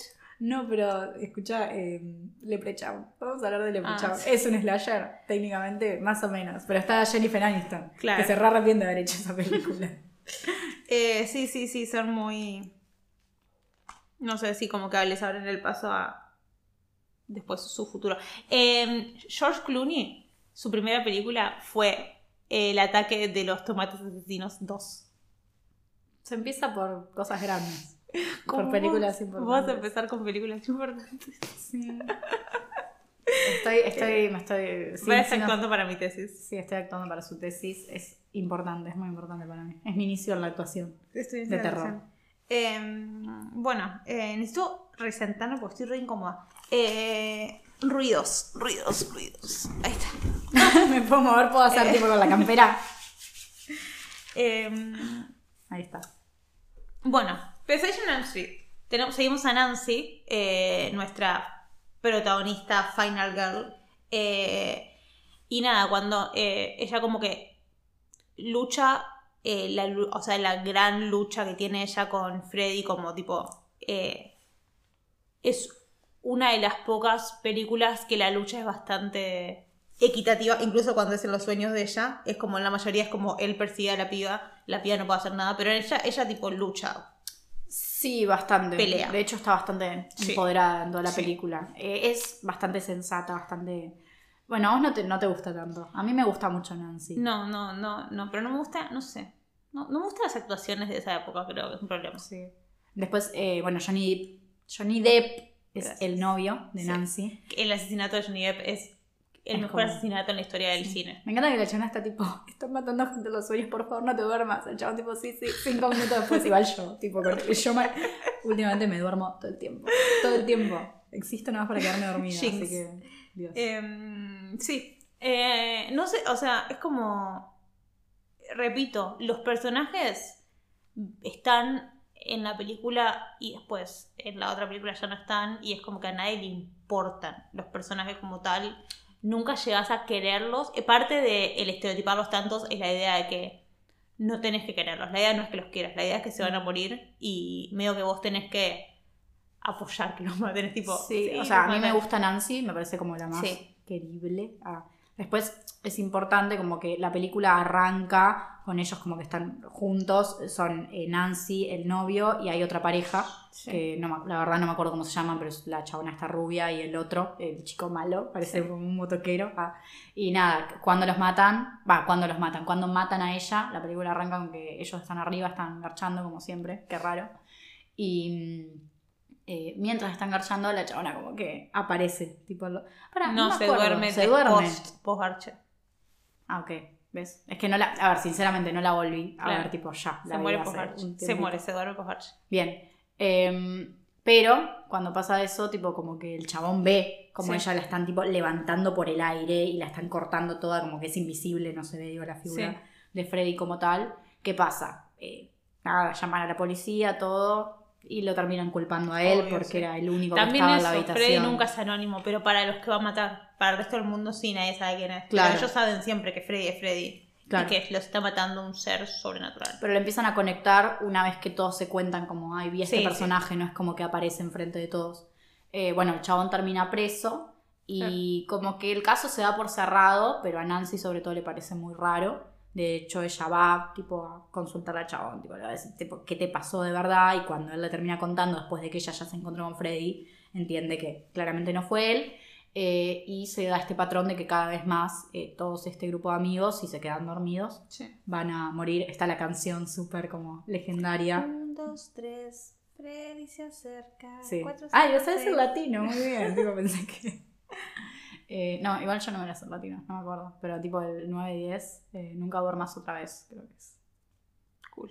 Anda a chequearlo, anda a chequearlo Juan Wikipedia.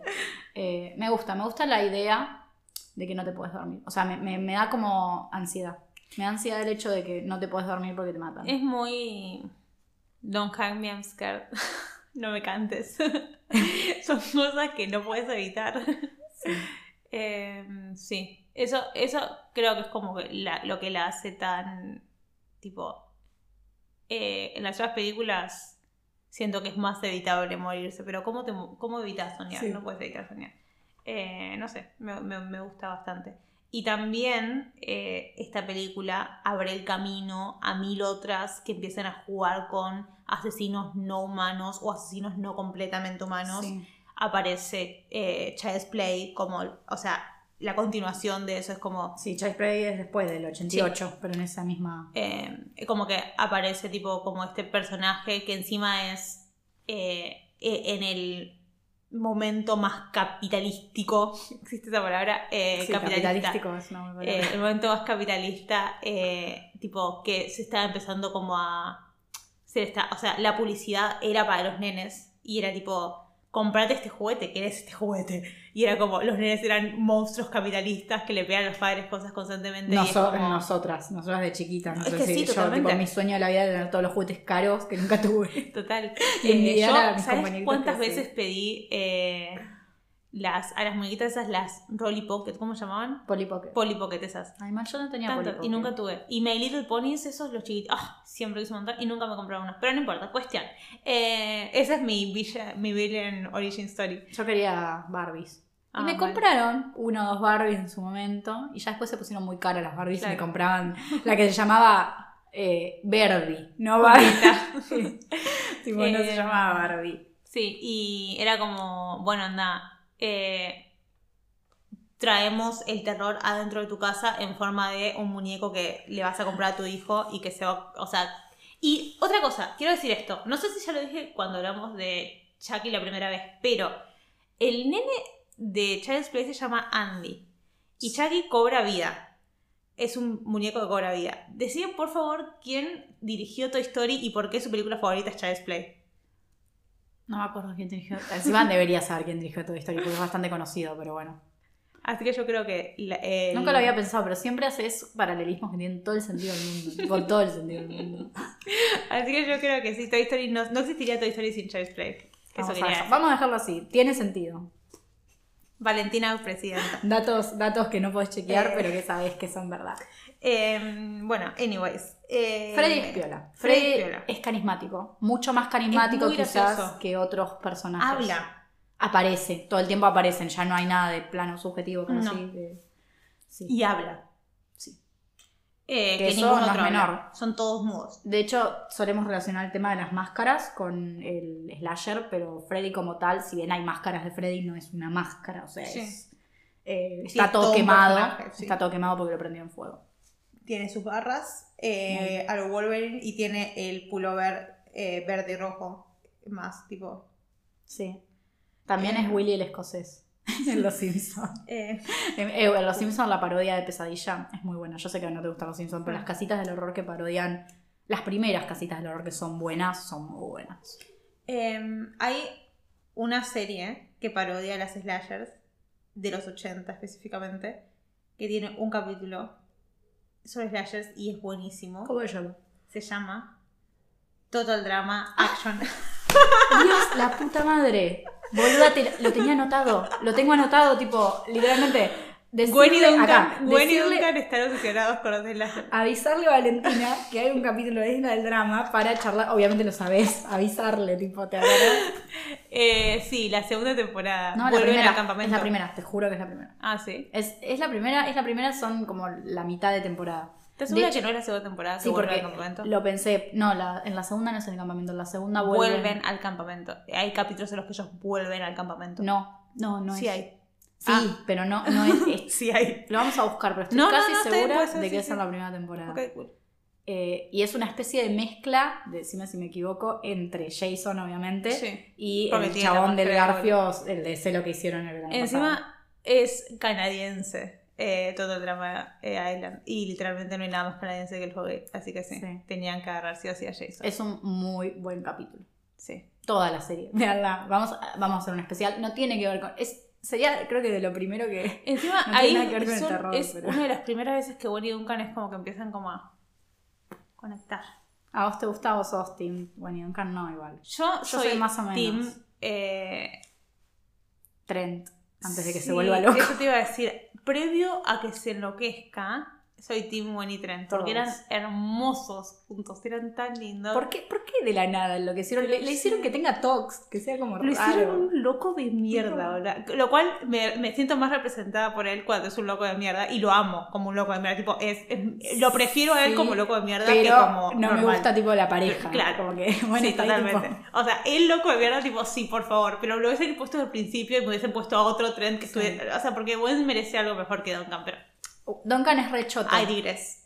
Pero en la primera temporada no es choto. También, eso. En las temporadas siguientes, si bien algunas están buenas, van como arruinando es a que es, la- algunos es genial, es, es genial que los arruinen. No o sea, sé. es, es como, le da un poder. Y encima el hecho de que Heather sea la única a la que mejoran Sí. es muy bueno, como que. Sí, sí. de- y- ah, Dios, soy fan.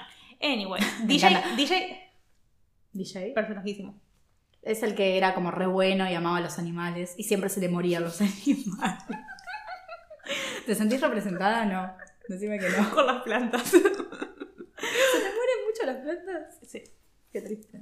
Los únicos que no se mueren son los cactus. Tengo un montón de cactus. Por eso te gustan tanto los cactus. Claro, porque Bien, no soy buena. O sea, no es que me gustan tanto, sino que son los únicos que puedo tener. Me gusta mucho, volviendo a esto del capítulo este de Isla del Drama, eh, me gusta mucho que Gwen sea la Final Girl. Es como Sí. que tiene que serlo. De hecho, Gwen siempre fue en la primera temporada el personaje más querido, femenino. Estaba hecho para eso, o sea, se notaba, eso digo. O sea, no digo que no te pueda gustar Heather, pero No, Heather no, estaba sí, hecha sí, para ser Satán y que la odies. Aunque la amo. Sí. Eh, sí. Volviendo, volviendo al tema. Volviendo al tema. Em, bueno, eh, con Pesadilla en Street sale la última gran slasher eh, previo al declive. Obviamente Child's Play hay como otras que son como Sí. bastante... Y puede Pero- ser buenas, digo. Sí. Hablamos de icónicas. Desde ahí, para abajo. Em, lo que pasó fue que Wes Craven dijo, "Ujú, quiero más plata, perras. eh, y yo no sé la mente de ese señor y qué pasó entre eso y su posterior, su, o sea, su previo, mm, eh, la última casa a la izquierda. Pero la última casa a la izquierda es anterior Por todavía eso que previo. viernes. sí, sí, sí, por eso. que Fue viernes como 13 antes que, antes que su metida en el slasher era cualquier cosa el señor. Pero cuando se metió en el slasher encontró ahí su, como su ¿No mundo. hizo, hizo algo más que la última casa a la izquierda en medio? Porque la verdad que no he visto, sino. O sea, no Mm. me gustó la última casa a la Claro. izquierda, pero Pero No, no sí, sé, ni idea. eh, que, es- que haga slashers, que le van Sí. bien. Eh, hace, previo a Scream y después de Precision Street, una pesadilla más Sí. que es literalmente, si vos mirás esa película y después mirás Scream, tiene todo el sentido del mundo el paso de, de cómo el slasher se fue modificando. Lo que hace con esta película es, aparece Nancy como actriz, Amo, Eh, me re gusta esa es genial, pesadilla. es tipo, aparece ella como actriz eh, que, a- o sea, va a representarse a ella misma luchando contra eh, Freddy. Eh, aparece el actor de Freddy, que hace de Freddy Krueger en la primera. Aparece Wes Craven hablando con ella. Es como literalmente, es todo, es completamente meta. Es Metacine, eso te es decir. meta, Ah. meta, es tipo, onda, es, están hablando de que la primera eh, PlayStation Street fue una película y, o sea, es como, es, es, Sí. y onda, ¿Se llama la, es la de la última pesadilla? Le dicen, porque viste que tiene... es que o sea, salieron tantas que la verdad es que Porque no es, o sea, la cuáles. 1, la 2, obviamente, la 3. tres no, sí. La 3 no. No me acuerdo en qué orden está, pero creo que se llama La Última Pesadilla. Esa me gustó mucho. creo que es la que más, la segunda que más me gusta, la que más me acuerdo. Porque Claro. me acuerdo que vi todas, pero la verdad que no me acuerdo de todas. No, no me acuerdo. Yo, pero esa la tuve que remirar porque fue como que me acordaba mucho de que fue como. Tiene todo el sentido del mundo que después en los 90 se cree el slasher que va a ser. No, porque es tipo, esa, esa película Sí. es. Literalmente te explica todo. Te explica que. eh, nada, onda. Para poder volver al slasher tenés que volver. eh, de una manera que sea completamente meta. Sí, un poco de parodia también, un Sí. poco de, de saber cómo reírse de eso, porque si te lo querés seguir tomando en serio, es difícil que salga también algo nuevo, como que la, la caída de, de fue eso, el agotamiento de decir, bueno, basta, ya está, o Eran sea, ya no nos iguales. interesa. Todas, todas, todas iguales. Y eran muchas. Sí. Eh, entonces fue como que ya no había más. Después de esa película saca Scream. Scream sale en el 96. Scream es del 96. eh, que revive el género. eh, de, el subgénero del slasher y el género del terror en general. Eh, Scream se trata de eh, un asesino serial que se llama Ghostface, que también es anónimo y que desde un inicio eh, toma las partes más interesantes de Freddy, habla, es muy cómico eh, y es muy bizarro. O sea, la, el disfraz que tiene, que es un disfraz que puedes comprar, dice en un momento que lo compras por 2 pesos con 50 en el cotillón. Eh, O sea, este es el original, literalmente es el original, no pueden decir más nada. Tipo, eh, es un personaje que está constante, desde la primera escena está eh, mencionando slashers, menciona Halloween, menciona Pesadilla en Elm Street, menciona como, Viernes 13. o sea, onda Es, es- es un asesino de slashers que es fan de los slashers. obsesionado con los slashers. O sea, Sí. nosotras si fuésemos asesinas seriales algún día. Eh, es, no sé, me parece que es como... Y, o sea, durante toda la película lo interesante es que los personajes reconocen las reglas del slasher e igual no las cumplen porque les vale verga. Claro, están, están viendo Halloween, por ejemplo, y están tipo, ay, no cojan porque se van a morir. Sí. Y están tipo todo el tiempo hablando de "Uh, coger. no. Ay, vi una teta, ah, una teta. No, Bueno, dicen que vieron una teta y no, no hay tetas en Halloween. Eh, no. Ah, eso, te- la otra vez estaba pensando eso, pe- pensamiento random. Eh, sí. Bueno, nada, adolescentes tontos, pero acá tontos nivel muy exagerados. Es genial, acá ya es como que no, no creo que te literal- molesta. estuvo- Estuve... es genial, tipo, literalmente. Ese actor es muy bueno. Y, Sí. Dios Eh, santo, es el me es más cercana Scream a Scary Movie que a otra cosa. Scary Movie a Scream. Sí, obvio, pero digo, eh, también es como no es muy difícil no vincularlas. Hay gente que hasta piensa en escenas de Scary Movie pensando que son de Scream. Literalmente hay gente que cree que son la misma película. sí. Eh, Scary Pero- Movie también la vamos a hablar porque es como. Sí. Eh, sí. Eh, bueno, Scream, nada, se trata de este Ghostface que empieza a matar gente. eh, y los llama y les dice, ¿cuál es tu película favorita? Y empieza como a decirles, te estoy mirando, te estoy vigilando, qué sé yo. Eh, seguimos a Nancy. ¿Qué sé yo? Juanita, no sé. No me acuerdo cómo, se ¿Cómo llama. carajo se llama? No me acuerdo. No, cómo no, se no, llama, Sydney. Pero no es. Sí, Sydney. Sydney. Eh, seguimos a. Sydney. eh, o a Sid, no me acuerdo el nombre, pero sé que le dicen Sid. Em, que es tipo la protagonista, se le murió la madre hace un año, otra vez el aniversario de... y vemos que el asesino está muy obsesionado con ella. Eh, si bien mata a más gente que a ella, la obsesión primaria es con ella, la intenta matar un montón de veces y ella siempre se salva de alguna manera bastante ridícula. También eso es lo gracioso, es el personaje más tonto de la historia, Ghostface. Se cae todo el tiempo. Eh, Es un desastre, Ghostface. Es como que en ninguna circunstancia una, una- un Ghostface podría matar a alguien. literalmente, tipo, te preguntas por qué carajo no le pega una patada, los juegos se van corriendo, Es honestamente. Eh, y desde el inicio sabes quién es el asesino, pero es tan evidente quién es el asesino. ¿Qué pensás? que pensás no? que no es. Sí. es tipo, eh, es el, el novio de ella. eh, es todo bueno y hermoso Sí. y es como todo cool. Están Es- medio conflictuados porque ella no quiere, tipo, Claro, no tener quiere sexo. tener sexo. También como que ella siempre, o sea, lo relaciona con el tema de que está bastante perturbada con lo que le pasó a la madre porque la violaron y la mataron. Obviamente digo, sí, La violaron y la mataron. Durante toda la película es la violaron. Al final no la violó. La madre estaba teniendo un amorío con el tipo. sí. Ah, es verdad, es verdad. Sí, bueno, pero la cuestión es que ella está como muy, o sea, Sí. nombra y menciona a la madre mucho Sí. y tiene todo un tema con eso y con el novio. Entonces otra vez tenemos esta cosa de la virgen reprimida. Pero bueno, lo usan como que el estereotipo no es solo el estereotipo, sino que tiene como una causa que es Sí. bastante importante en toda la película.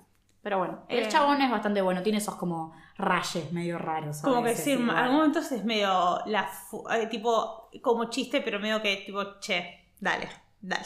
Sí, Eh, o se pone medio violento. A sí. veces es, es un personaje bastante ridículo. Me da como vergüenza. No sé. Y es, es gracioso porque tipo, en un momento tipo, la está llamando el asesino eh, y él aparece tipo cuando justo el asesino corta y él aparece en la ventana y se le cae el teléfono y vos tipo... Y pero al mismo tiempo es- tan evidente que no debe que ser va a ser un malentendido, siempre Claro. pasa eso. Que dudas del otro protagonista, Pero no es al final. Es él. Eh, Es él y es tú, que ahí sí tú. puedes sorprenderte un poco más. Vos amás a tú. Amor, están enamorados. Eh, estás enamorado de él. Creo que cada vez que remiro la película un poco más, me doy cuenta de que. En un momento incluso Stu le dice. Eh, sí, estoy celoso. Tipo, como que literalmente Sí, celoso. son geniales. O sea, ya lo, Está lo- enamorado. hablamos de esto por queer, porque era como eh, todo el bromance y eso. Sí. No tan bromance. No, bueno, pero la idea de bromance. ¿no? Sí, Es muy eh, propia de estuve los 80. completamente. Es, es- es genial, tipo. Es genial, me encanta el personaje, es como tan gracioso. Obviamente en todas las películas de estas tenemos a la Final Girl, tenemos al chico malo, tenemos al shock, tenemos a la Mm. zorra y tenemos al eh, cómico, al comic relief. Sí, Eh, en este caso es tú, es todo en uno. literal. Eh. La zorra, el cómic, el Todo. asesino. Eh, Eh, sí, y son ellos dos que al final de la película te enteras de que mataron a la madre de Sid porque ella tuvo una relación con el padre de el novio de Sid y por eso la madre de él se va. Eh, y Stu eh, incluso se sorprende cuando le cuenta eso, sí, porque Stu no sabía eso. Stu estaba tipo, ah, no estamos matando porque nos gustan las películas de terror. No estamos matando por porque razón". estoy enamorado de vos. Claro, literalmente el flaco estaba completamente tipo. El flaco le decía tirate y él se tiraba, era como, no Sí. le importaba mucho. Em, sí. Y no sé, me parece genial, es como, me parece que es eh, la única manera en que el género podría haber revivido. Sí. Es tan característica, es tan. es inteligente. encima Está hecha y se nota que está hecha con amor y como homenaje. Sí. O sea, no es como me cago en todo, me chupo un huevo, no. O sea, está muy bien. Eh, ellos mismos saben cómo burlarse de las idioteces también que propone el tema del slasher, de que si coges te vas a morir, o de que no podés, o de que los personajes siempre también en un momento dicen tipo, está siempre atrás tuyo la serie, nunca te das cuenta, Sí, como sí, que sí. está genial. También hay como una historia más paralela del hermano de la chica o de la otra chabona, de la amiga, de la amiga, que es policía. Dewey. Sí, que es medio tonto. Igual me cae re bien, pero es re tonto. Y después está eh, la periodista, que Sí, es cosa. Courtney Cox. Es Courtney Sí. Cox. ¿Ves que te Después digo? se casan ellos dos, ¿Qué? en la vida real. ¿En serio? Mira, Sí, igual ahora están separados, pero sí. mira, no sabía. Cool. Eh, que ellos dentro de todo actúan, digo, la periodista al menos, si bien al principio está hecha para que la odies y es como una entrometida, dentro de todo no es tan eh, inoperante, no está para inoperante. Como que ayuda, eh, digo, creo que ella en un momento hasta eh, es la que... Sí, en la escena final es ella la que la Sí. salva. Así que bien por ella, estaba muy linda. Sí, sí es. Son todos hermosos. Sí. Son todos Eso también. hermosos. En los slashers en general, todos Sí. los personajes Sí. son hermosos. Sí. Muy hermosos. Son muy estereotipos Sí. de lo que son los adolescentes. Están todos muy buenos. O sea, no hay alguno que sea medio. Sí. O si está, es como el gracioso, pero después todos están re buenos. Hasta la, la protagonista también, no porque sea la pura inocente. Ujú. Qué lindos que son todos los adolescentes de los. Eh. Que ahora no son tipo adolescentes, no eran adolescentes cuando filmaban esas películas, ¿no? Tenían todos como 80 años. Me van a cancelar. Eh, es verdad también eso. ¿Cómo se llama esto? Eh, después de esta película salieron otras en los 90, pero necesito, no puedo no hacer el pase directo a Scary Y Movie. después volvemos. Claro. Perfecto. Scary Movie salió como la primera gran parodia de todas las parodias. Ahora hay tantas, y creo que las vi todas. Y ya había parodias, pero no como. Pero no este tipo de parodia. no la fórmula sí. Movie. Sí. eh, que toma un montón de películas y hace con eso una cosa rara. Eh, literalmente agarra, agarra todos los estereotipos más estereotipados del slasher y los pone en una película, específicamente las dos slashers de los 90 más importantes que fueron Cero que se el pasado y Scream. Sí. Eh, literalmente es una copia, o sea, la- Tiene, tiene escenas copiadas donde agarran y muestran partes como, obviamente le, le agarran elementos graciosos, por ejemplo, muestran la primera parte de Scream de la Sí. llamada y cuando la chabona está corriendo medio en bolas, como en la primera que está que parece que se está por escapar del asesino en la primera escena de Scream, aparece como de la nada hay una escena de ella corriendo, toda sexy a Sí, sí, propósito, lenta. porque no nos olvidemos que este humor Sí. que va a arrancar, humor de los 2000, Sí. es humor de los 2000, es teta, teta, culo, eh, pedo, eh, todo eso, ¿Te, ¿no? Como ¿te acordás el teta pedo culo pis? Que estuvo Caca. como, como, ¿cómo era? Caca, pedo cu- culo caca, culo. Siento que eso es como. Eso, esa es la representación de la comedia de los 2000. Y Eh, sí. si lo sabes apreciar, a mí, a mí Scary Movie la primera me gusta. No puedo decir que no. Yo, o sea, tiene, es, es muy. Tiene su homofobia, tiene su sexismo, tiene Muy to- todas las cosas. Es muy los 2000. Pero es tan graciosa. Sí, después hay algunas que tienen todo eso y no son buenas, entonces ahí me dan Claro. paja. Y ya después hay, hay películas que, que ya los chistes se van a la mierda, pero a la mierda a nivel que no son graciosos. Sí. O sea, pero Scary Movie no creo. Scary Está- Movie está en un límite piola. Llego, sí, con, con el flaco gay eh, a veces cruzo un poco los límites, eh, pero más allá de eso, Sí. vamos a dejarla pasar. Eh, Es Scary Movie encima, Es como Scary que Movie, ¿quién no vio sí. Scary Movie? Y encima agarra mucho los estereotipos y los explota tipo, no sé, estereotipo de cómo la gente eh, afroamericana actúa en las películas normalmente, que siempre son como los, tipo los, uh, soy, soy cool, soy piola, y este flaco es todo tipo, eh, tiene sensibilidad y además es gay, y es como todo lo que no crees que vas a ver en una película así. Las mujeres lo mismo, ella tipo, es toda una desagradable y es como... Sí. Es tipo, Rompe nada que ver a lo que vos cosas. esperás. Eh, el protagonista que va a ser, que tiene que ser como el cool, el chico malo, es alto tonto y termina siendo gay. y es como, es como que rompe con, agarra los estereotipos y los rompe por completo. Que después creo que La cabaña del terror hace 10 veces mejor, pero Sí, es verdad que hay dos tipos de parodias. Sí. Y cuando hablemos de la cabaña del terror, prefiero mil veces esa. Sí. Pero Scary Movie no deja de ser también. A ver, nos van a decir, ay, bueno, dicen que les gusta más. O sea, como que a veces critican un montón de pelis porque tienen un montón de estereotipos o chistes negativos. Y esta es porque, ay, es Scary Movie, es mi infancia. no, hay un- es porque los... También hay un poco de eso, digo. Me acuerdo de haberla visto y de Sí. haberme reído. Y quizás hoy en día, tipo, no es que me causa tanta gracia. Me parece muy pelotuda. Sí. Pero son esos lugares que a veces como me, me gusta, tipo, me gusta ver una película tan pelotuda que...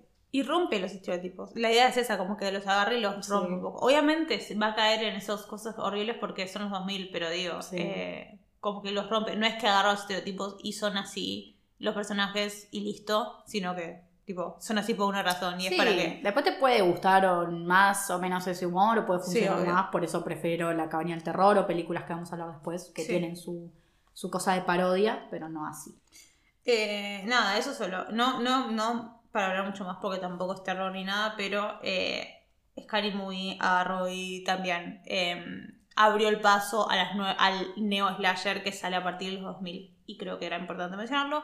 Volviendo a los 90, eh, otro gran... eh, estos son películas autorreferenciales, repito.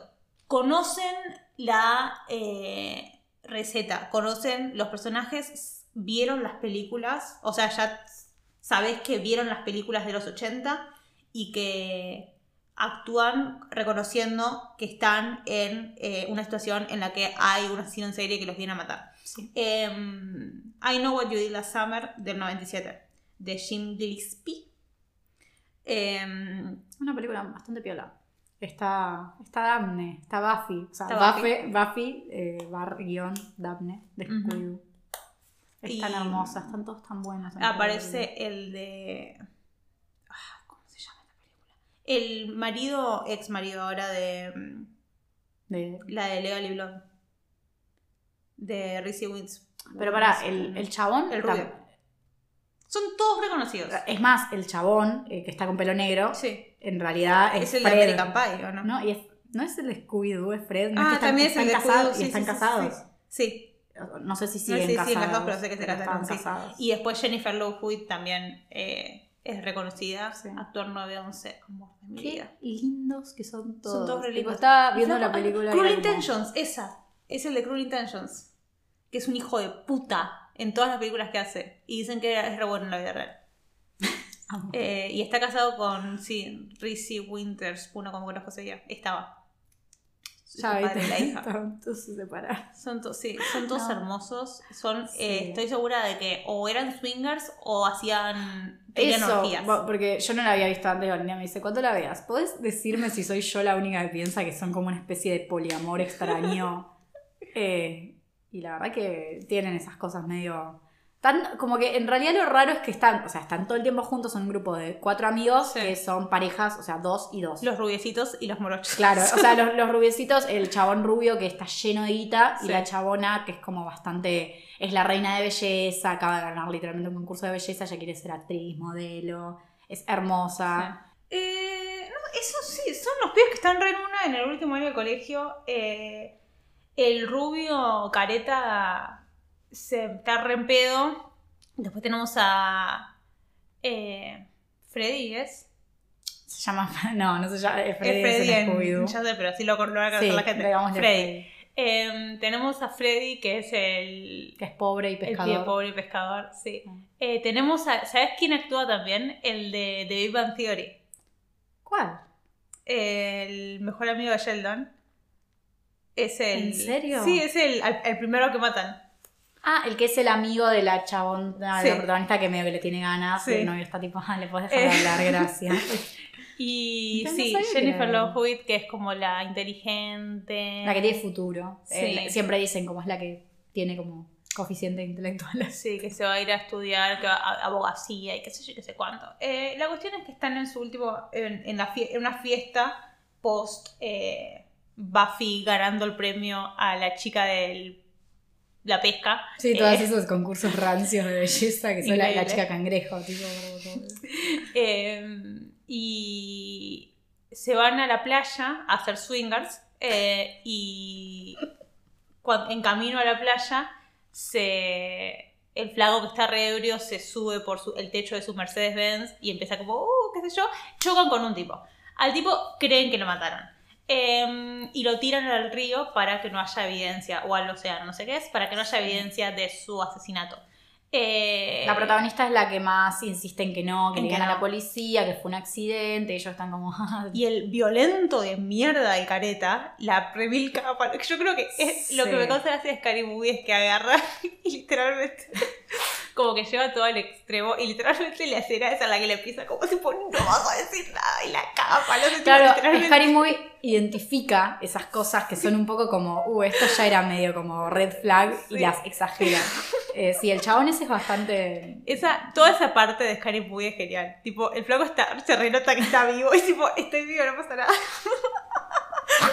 Porque tipo, eh, también, lo que sí lo que hicieron el pasado, nunca se ponen a fijarse el pulso ni nada. Tipo, está muerto, se murió, hay que, Dicen, hay creo que está tirarlo. muerto. Y después es tipo, cuando lo están por tirar, el chabón abre los ojos y lo tiran como, ay, no, tiralo, así se muere. Es como, no, está vivo. Pueden, tipo, no tienen que matar a alguien Nada y tiene lógica, nada tiene lógica. Y por eso está graciosa. Y después, bueno, un Le va a buscar la después- corona, le va a buscar la corona. Sí, sí, el sí. chabón muerto agarra como la corona y la chabona en está vez de decir tipo, sí, pero la chabona en vez de decir como, ay, está vivo, vayan a rescatarlo. Sí, sí, anda a buscarme la corona.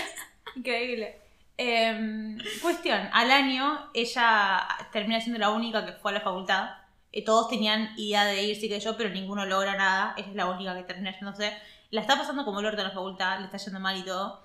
eh, todos se separaron. Ella se separó del novio, los otros también se separaron, ya no son swingers, porque únicamente podían estar juntos, estaban los cuatro, si no, no funcionaba. Literal.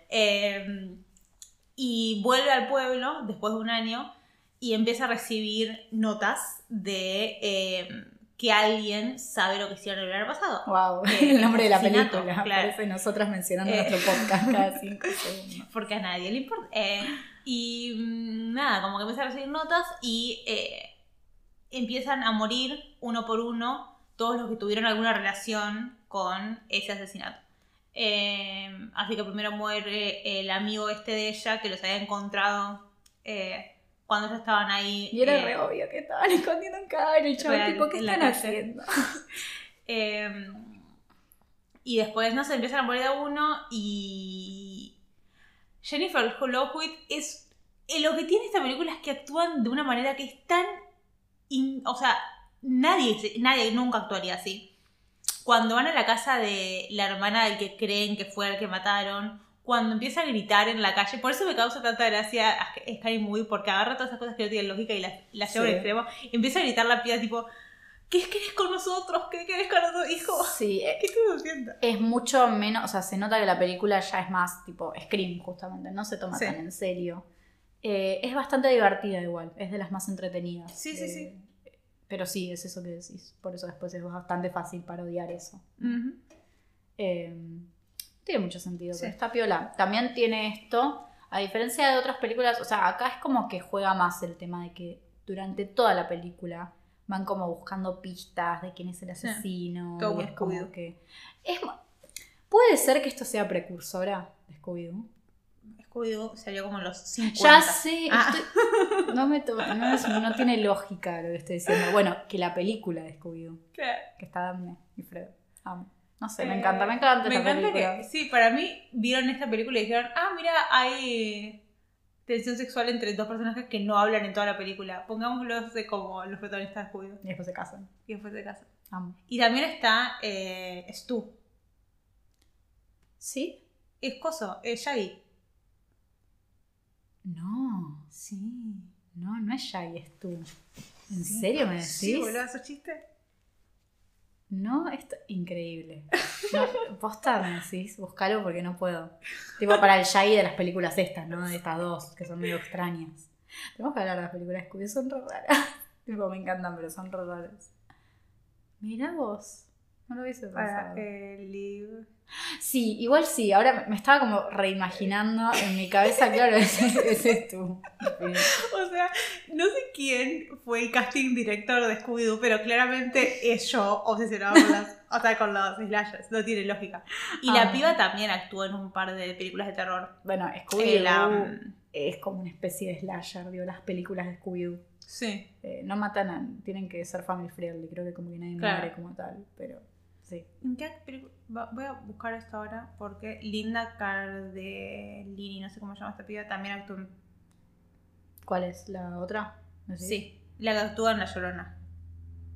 Ah, eh, Vilma. Tiene, sí. Sí. tiene sus películas de terror también encima. Pero La creo que nunca hizo Llorona. slashers. La Llorona no es un buen representante de eso. La queremos, pero es una poronga esa película. Anyways. Eh, sí. Volviendo al tema, eh, ah, también me gusta esto de, no sé, el loco del Garfio. Me gusta el chabón que con un anzuelo. Eh, está bien el asesino. No me, o sea, no me va ni me viene. Como que está, está bien.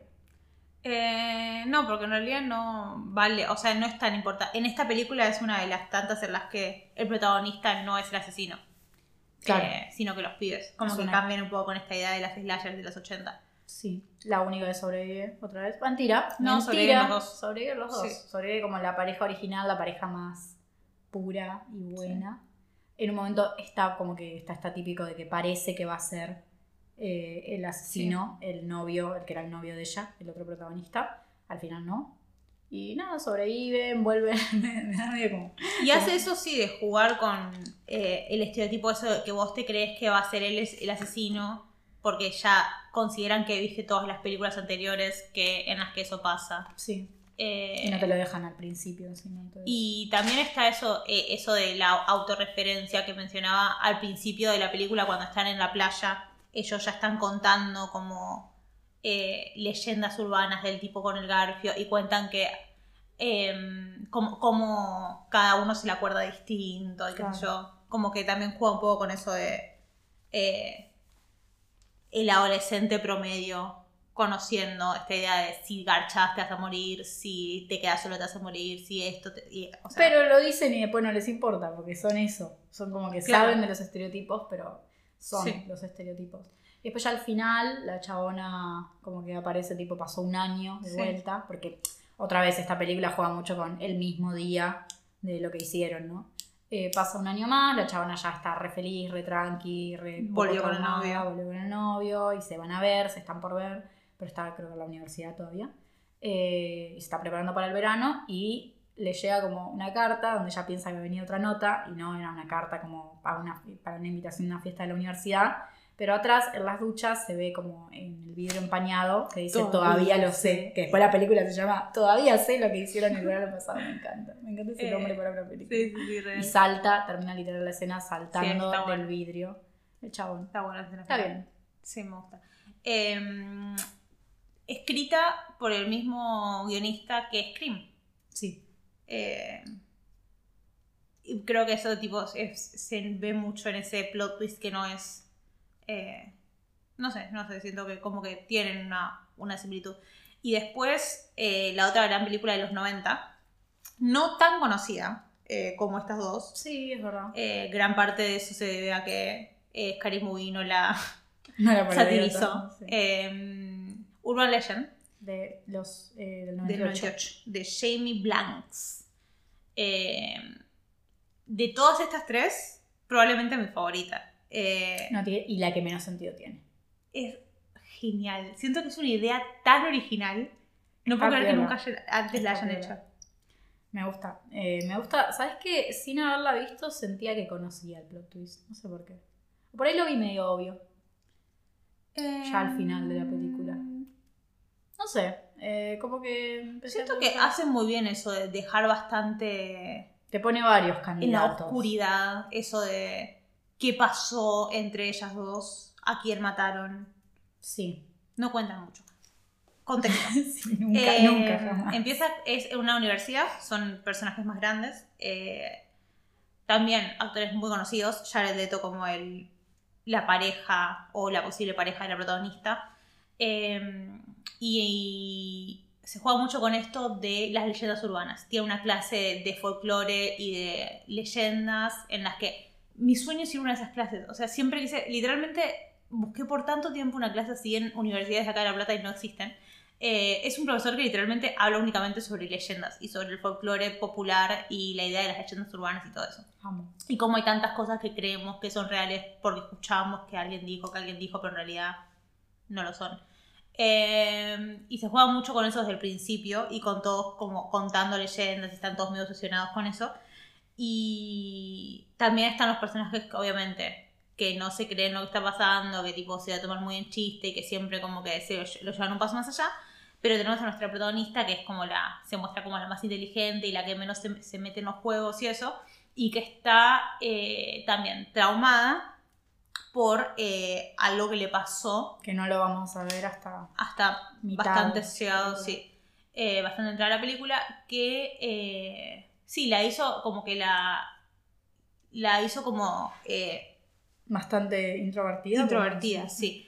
Eh, La primera persona a la que matan es una piba que es muy graciosa, tipo la placa está en el auto y se- cantando y todo, y es un risa. Y es, esa escena es genial, a mí me encanta esa escena, tipo, vi muchas veces esta película. Eh, está en Netflix, por si les interesa, eh, Netflix Latinoamérica al menos. Eh, la primera escena eh, cuenta la leyenda urbana de hay alguien en, la- el asiento atrás del auto. Eh, la flaca se, eh, se larga a llover y la flaca se queda sin nafta, entonces tiene que ir a la servicio que está medio como en el medio de la nada. Y el señor de la de servicio es como medio bizarro. Y le, le pone una excusa de que llamó la compañía de tarjeta de crédito para que ella se baje del auto y entre al, al local. Y la flaca medio asustada porque el flaco eh, es tartamudo y es medio como bizarro. Actuaba Eh, medio sospechoso. Sí. Eh, va con un, eh, un gas pimienta por las dudas eh, y cuando él intenta avisarle que hay alguien en el asiento detrás del auto, la flaca medio que, como él no le se lo dice porque es tartamudo, la flaca se toma como que él es el que la quiere matar y le tira gas pimienta y se va corriendo y se va tipo llorando al auto y está toda la escena de ella como medio traumatizada y después de la nada como que está llorando y empieza como a cantar otra vez y es re gracioso. Em, y, al- Mal, y aparece y aparece del asiento atrás eh, este asesino y la mata. Eh, así abre como la primera, el primer asesinato de la película.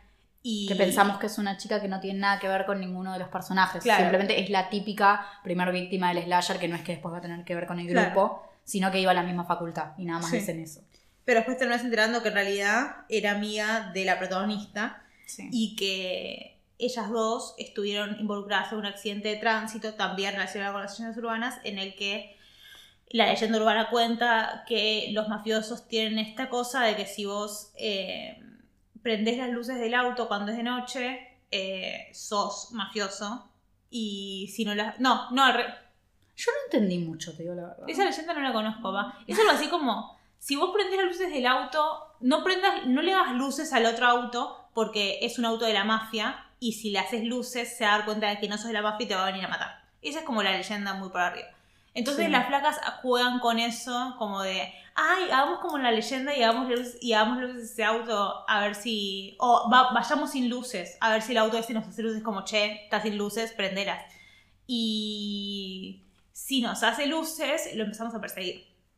Em, y un auto les hace luces y ellas lo empiezan a perseguir. Y la flaca re cebada, tipo, lo persigue como con. Tipo, pero re, sí, re intensa. Y lo terminan matando al flaco. Porque el chabón, eh, por las luces, tipo como que no ve bien. eh, y sí, choca. Y Hay un muere. accidente. Por alguna razón, porque son mujeres blancas y menores de edad, no las meten presas. Y mm, eh, nos terminamos enterando. O sea, la película tiene muchos plot twists, eh, pero spoiler: eh, ella tiene una mejor amiga en la facultad que nos terminamos enterando que eh, era la novia del flaco al que mataron. Sí. Entonces, ella es la asesina. Lo cual es un buen plot twist Es en un el buen sentido de es mujer, encima está re loca. La asesina nunca es mujer. No. Eh, al menos en todo lo que hablamos. Y El- ella. Claro, la mamá de Jason, pero no es lo que queda como icónico. Sí, ella está re loca, es genial. Encima loca. tiene una re cara de loca, Sí, totalmente. Es, hermosa Es y está re loca. Son todos hermosos. Sí. Es increíble. Eh, Cuando no, un Sí, eh, y sí, eh, Después matan, o sea, primero matan a la chaboncita esta que vimos. Después me encanta cuando matan a la gótica. ay, Y la gótica, la gótica está, tipo, es la compañera de cuarto de Sí. la protagonista. Son nada que ver, como la protagonista se la pinta súper como para adentro, otra vez este estereotipo de la virgen pura. Y la compañera de cuarto no es que son amigas, pero es como toda gótica y está todo el tiempo garchando. Garchando. Y gritando tan fuerte. Claro, garcha. Y garchan ahí, tipo, en la pieza con la otra chabona Sí. durmiendo al lado. Y siempre le dice, como, bueno, cuando esté garchando, tipo, apaga No la luz y no mires y dormite. No hagas caso. Entonces, ¿qué pasa? En un momento, tipo, pasa que la chabona como que se va a encontrar con un chabón y en realidad se encuentra con el asesino y está, tipo, en la cama y el asesino la está ahorcando. Entonces, ahí otra vez, tipo, grito de película de terror o gemido de porno. Totalmente. No lo sabemos, es muy difícil identificarlo. Que hace la protagonista, entra, está todo oscuro, ve que la chavana está como gimiendo y piensa que está cogiendo. Medio como que dicen, como que miran, qué raro, tipo, como medio extraño, pero dice, bueno, ya fue. Y se acuesta a dormir, se pone auriculares, eh, mientras la otra, la otra no estaba pidiendo ayuda porque la estaban ahorcando. Si pedía ayuda hubiese sido otra cosa. Al otro día se despierta, ve que la compañía está muerta, queda retraumada. La policía es re en la incompetente. acá. Es la leyenda urbana de la pared. Eso Sí. es importante. Que No me acuerdo cómo decía. Eh, la leyenda urbana de, esa, de ese asesinato es eh, a que estás agradecida de que no prendiste la luz. Porque hay una Sí. leyenda urbana que son las pibas en la universidad que ella llega a la casa post eh, salida y al otro día encuentra. No solo los perros lamen. Me a eso. Vale.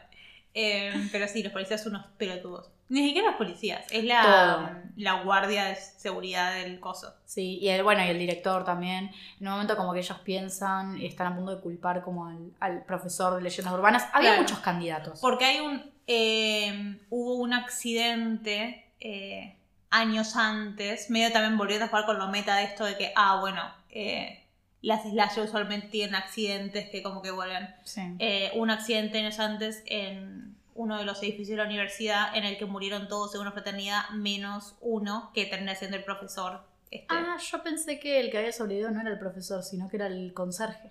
No, el conserje también trabajaba ahí, pero no Sí. estaba dentro cuando fue. El, conserje, actor del, del conserje es reconocido. Sí, siempre hace... Bueno, también hay un conserje que tiene cara de turbio y también es como que la película te plantea descaradamente varias Sí. opciones que son obvias, pero también ha sido todo tan obvio que sabes que no va a ser ninguno de ellos. O sea, está Jared Leto, que es el, es el que hace como de periodista, que al principio es como reentrometido, Sí. es estudiante de periodismo y es el único como que se preocupa de ver qué pasaron con los casos, pero no les quieren, tipo la protagonista está como no te voy a contar de las muertes que vi, estoy retraumada, pero bueno, después terminan como haciéndose cercanos y llega un momento en el que la protagonista sospecha que es él. Sí, Eh, tenés a él, tenés al profesor, tenés al conserje, termina siendo la amiga, nada que ver. sí. Amo.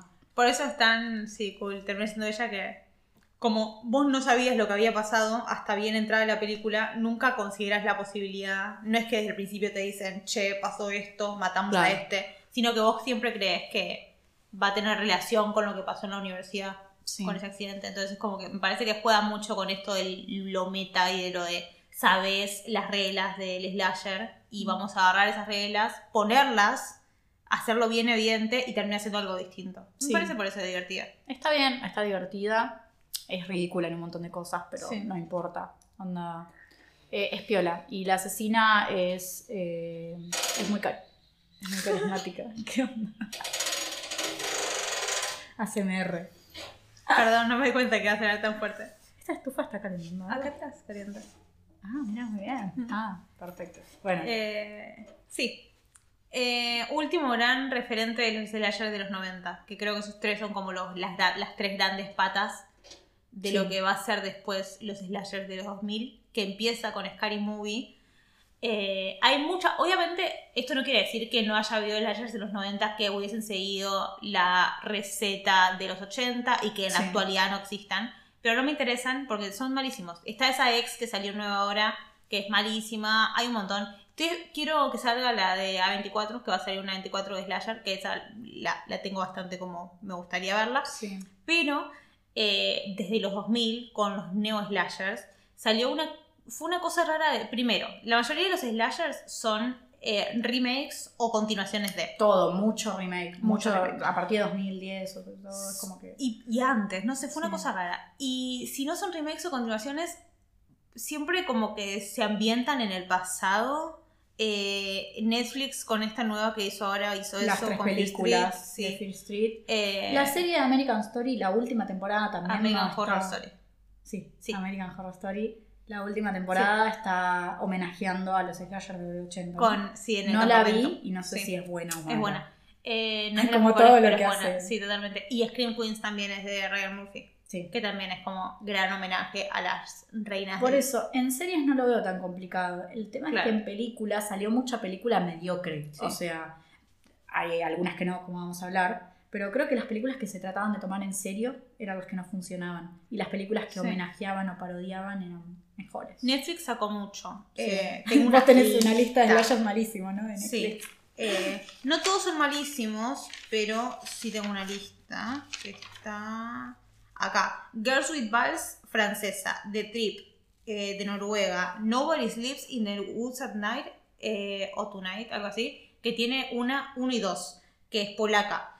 Eh, a Classic Horror Story, italiana. Fear Street, estadounidense. There's Someone Inside Your House, estadounidense. Night Teeth, estadounidense. The Babysitter, estadounidense, 1 y 2. El remake de Texas Chainsaw Massacre, que es del 2022. Y eh, toda la temporada 3 de Movies That Made Us habla de slashers. Eh, Scream, la serie de Netflix. Ah, es verdad. Y está buena. después no tiene que ver con Netflix, pero vos me habías dicho eh, que yo eh, suelo mencionarlo cuando vemos, cuando preparamos algunos capítulos de la historia del terror de Eli Roth, que está muy piola, está en Flow, si no me equivoco. Sí, tiene 1 y 2 también. Sí. eh, ahora hay una tercera temporada, creo. No, ah, pero uno dos de slashers, sí. sí, suelen estar piolas. Ah, elige capítulo. Hace ¿Saben como quién un- aparece? una vez de nadie importa. ¿Sabes quién aparece? No. O El- sí, para. Homosexual de eso. El protagonista. Mi Scream Queen, una de mis Scream Queens favoritas. Una de mis Scream Queens No, favoritas. igual, en serio, lo que tiene de bueno en la historia del terror es que suelen invitar a mucha gente muy Sí. piola, ¿no? súper icónica. ¿Quién es tu. Scream Queen favorita? Ay, no sé. El de Elm Street 2, probablemente. No, a mí me gusta mucho Nancy. Yo sé que vos no te gusta tanto, pero ¿Te gusta más que el de Elm Street 2? Y me gusta, pasa que me gusta Nancy en la película esta, la de la última pesadilla. Claro. Eh, me gusta Jessie, sí, me gusta también. Eh, sí, te diría. Tampoco es que soy re fan, o sea, tipo, te podría decir Jamie Lee Curtis, pero me gusta Jamie Sí, Lee Curtis, no es claro. que, no sé si en Halloween, o sea, me parece que está bien, obvio, pero... Y si vos tuvieras una película de slasher, ¿serías Asesino, Final Girl o Zorra? o alguno de los estereotipos. No, es que seguramente sería más Final Girl. Sí. ¿Sería Final Girl? Más tirando, pero no, no, no, me, no me siento estereotipada en ninguna de esas cosas. O que, que no sé, no, no me siento la zorra. La Oh, rubia sí. zorra, o sí. Eh. Soy rubia, pero no zorra y no soy rubia de verdad. Yo creo que podría ser el Comic Relief. Igual tipo la ¿no? boluda. La boluda. La boluda que se cae. La boluda que se Tipo, cae. ¿Por Me qué- por qué- imagino a por Val, qué tipo, me- a Val, tipo, yo tipo llamándola, tipo, vale, está atrás tuyo, como, ¿quién?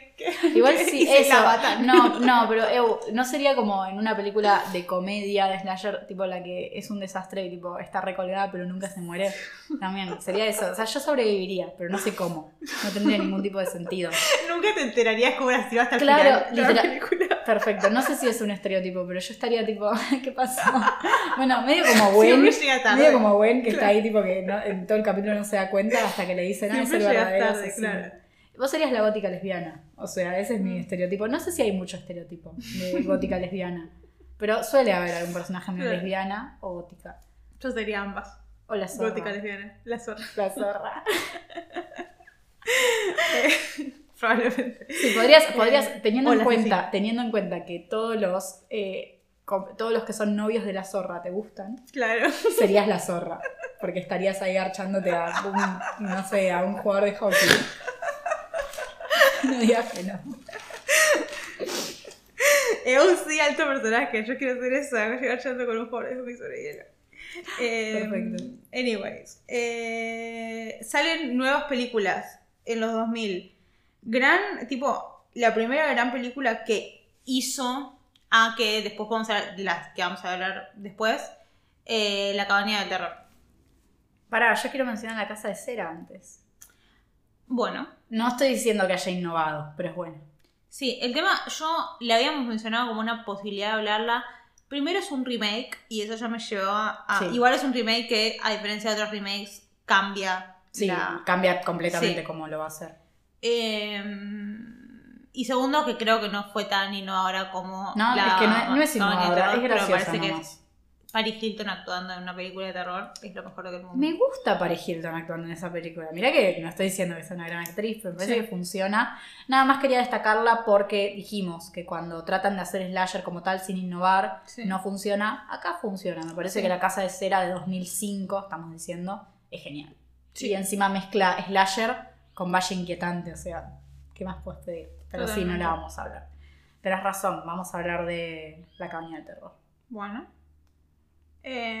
Eh, ¿Sabes quién es el director? Ay, ¿sabes qué no? Ah, Sí, sí, lo busqué, lo busqué. Sí.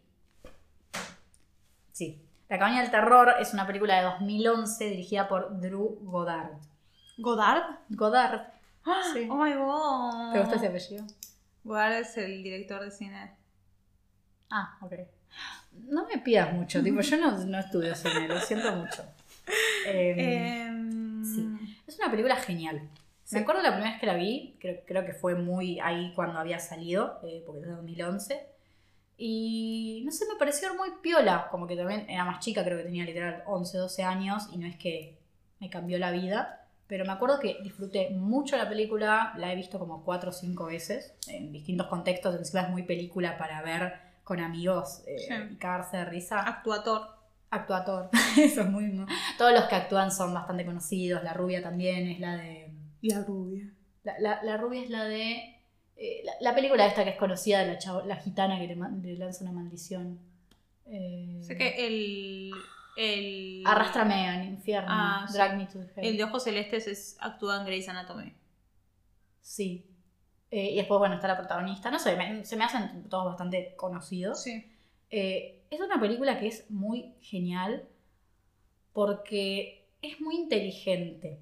Y acá realmente es parodiar el slasher, no solo el slasher, parodia el cine de terror. De hecho, como tal, las criaturas que acechan y matan a los protagonistas no es que son una sola o un asesino como tal, pero la dinámica que manejan, el hecho de agarrar cinco personajes, que cada uno sea estereotipado, que esté la zorra, que esté el atleta, que esté el intelectual, el drogadicto y la protagonista. Lo que es gracioso de esos estereotipos es que son visualmente así estereotipos, pero en realidad después los personajes no son así. El, Sí. el atleta literalmente aparece por primera vez leyendo un libro el- y es el más inteligente hasta que le tiran un, un humo que dice, ah, no, al final no quiero que vayamos todos juntos, vayamos por separado, que es más inteligente. O tipo, el... La Los Virgen es, ellos. tipo, es más zorra que la zorra que está en una relación eh, monogámica con el otro. Es como, Sí, no son nada los estereotipos.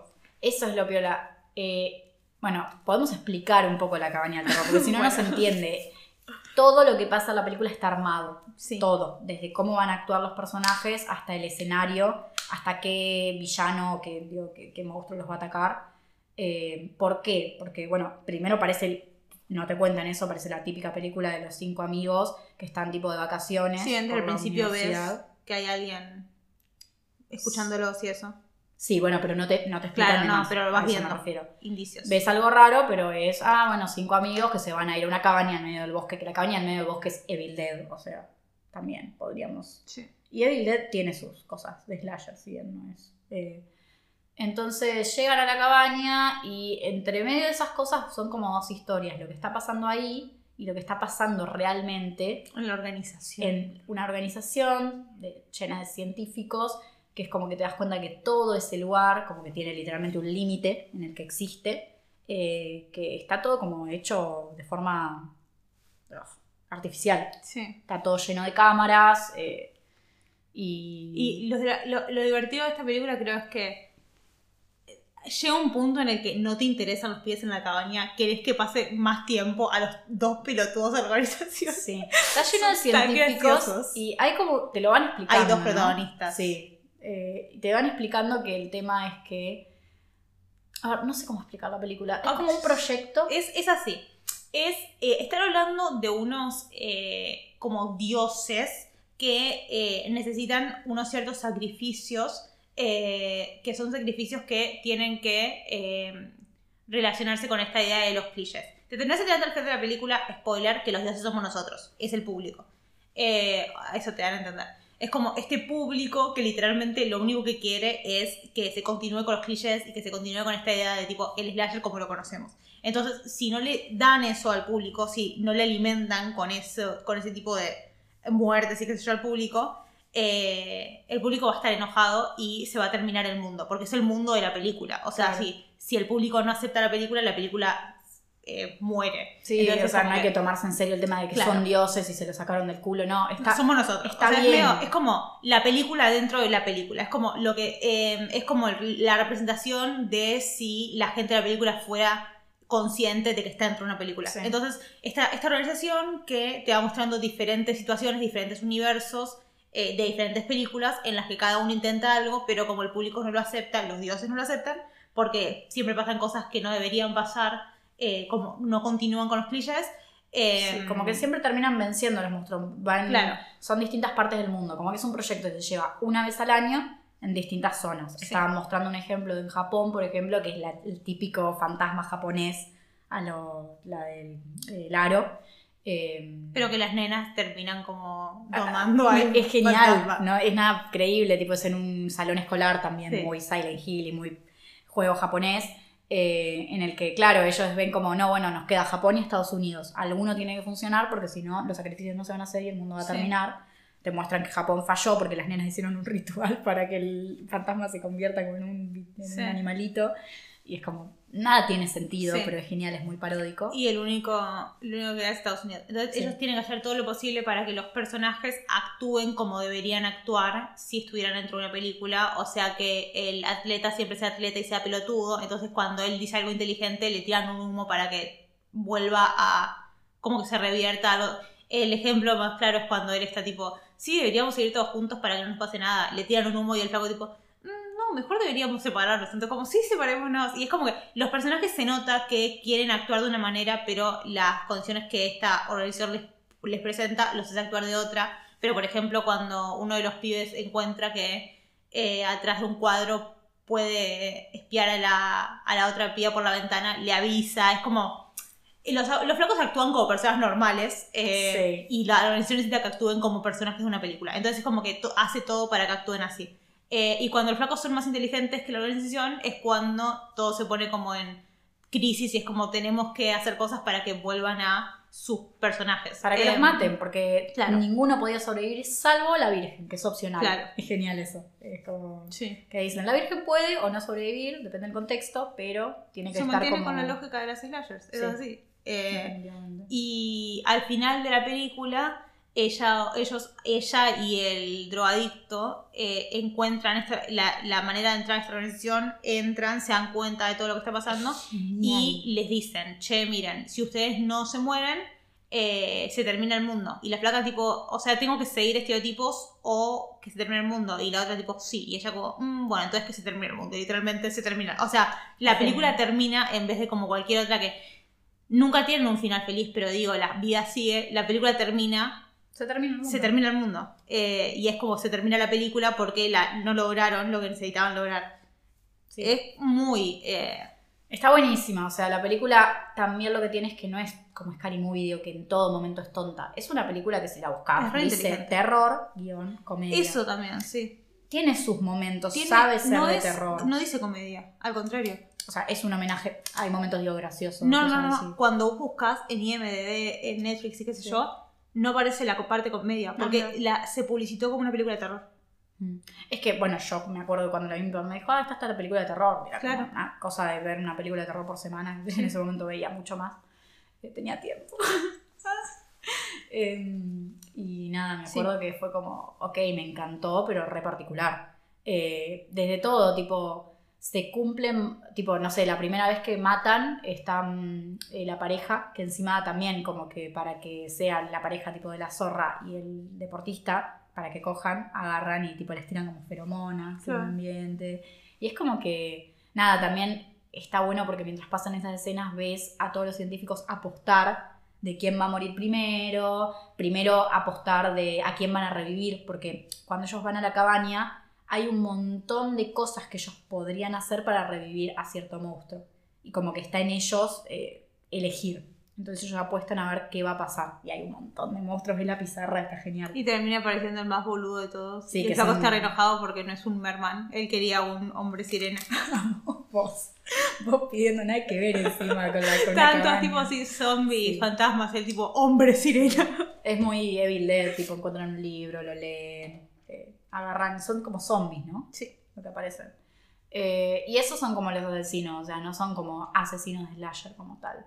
Pero está. como que está agarra los bien. estereotipos de las slashers y quiere hacer como. Quiere eso, quiere parodiar las slashers y es como una sátira a lo que Sí. fue ese gran género que ahora se intenta revivir, pero no se puede, excepto que lo hagas de esta manera. Sí, o quizá, bueno, alguna puede, puede estar bien, ya te digo, como la casa de cera, no, quizá no va a innovar.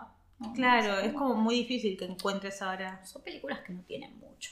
Es el Sí. tema, ¿no? no eh, son. Es que tienen un gran guion o cosas así. Entonces es lógico que en algún momento se van a agotar. Sí. Eh, que no quiere decir que no puedas ver 8000 y seguirlas viendo y que te parezcan divertidas. Porque eso. Creo ah, que igual eh, esta idea de la sátira y de cómo no tomarse en serio trajo consigo eh, una forma de slashers, que es lo que vamos a actuar ahora y que es la Sí. que las otras dos que nos quedan hablar, que juegan mucho con eso y que lograron darle como un giro más. Sí. Eh, A mí me encantan.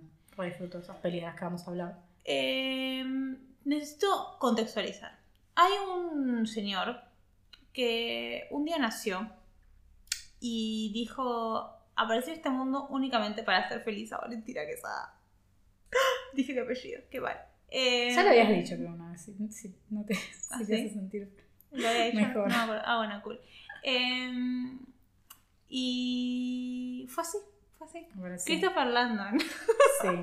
nació, se crió, fue a la escuela, fue a la facultad, trabajó, estudió. Lo sabemos porque sabemos todo de su vida. Sí, todo únicamente para hacerme feliz. Es increíble. Una vez dijo, voy a hacer, a escribir para un director llamado James Wan.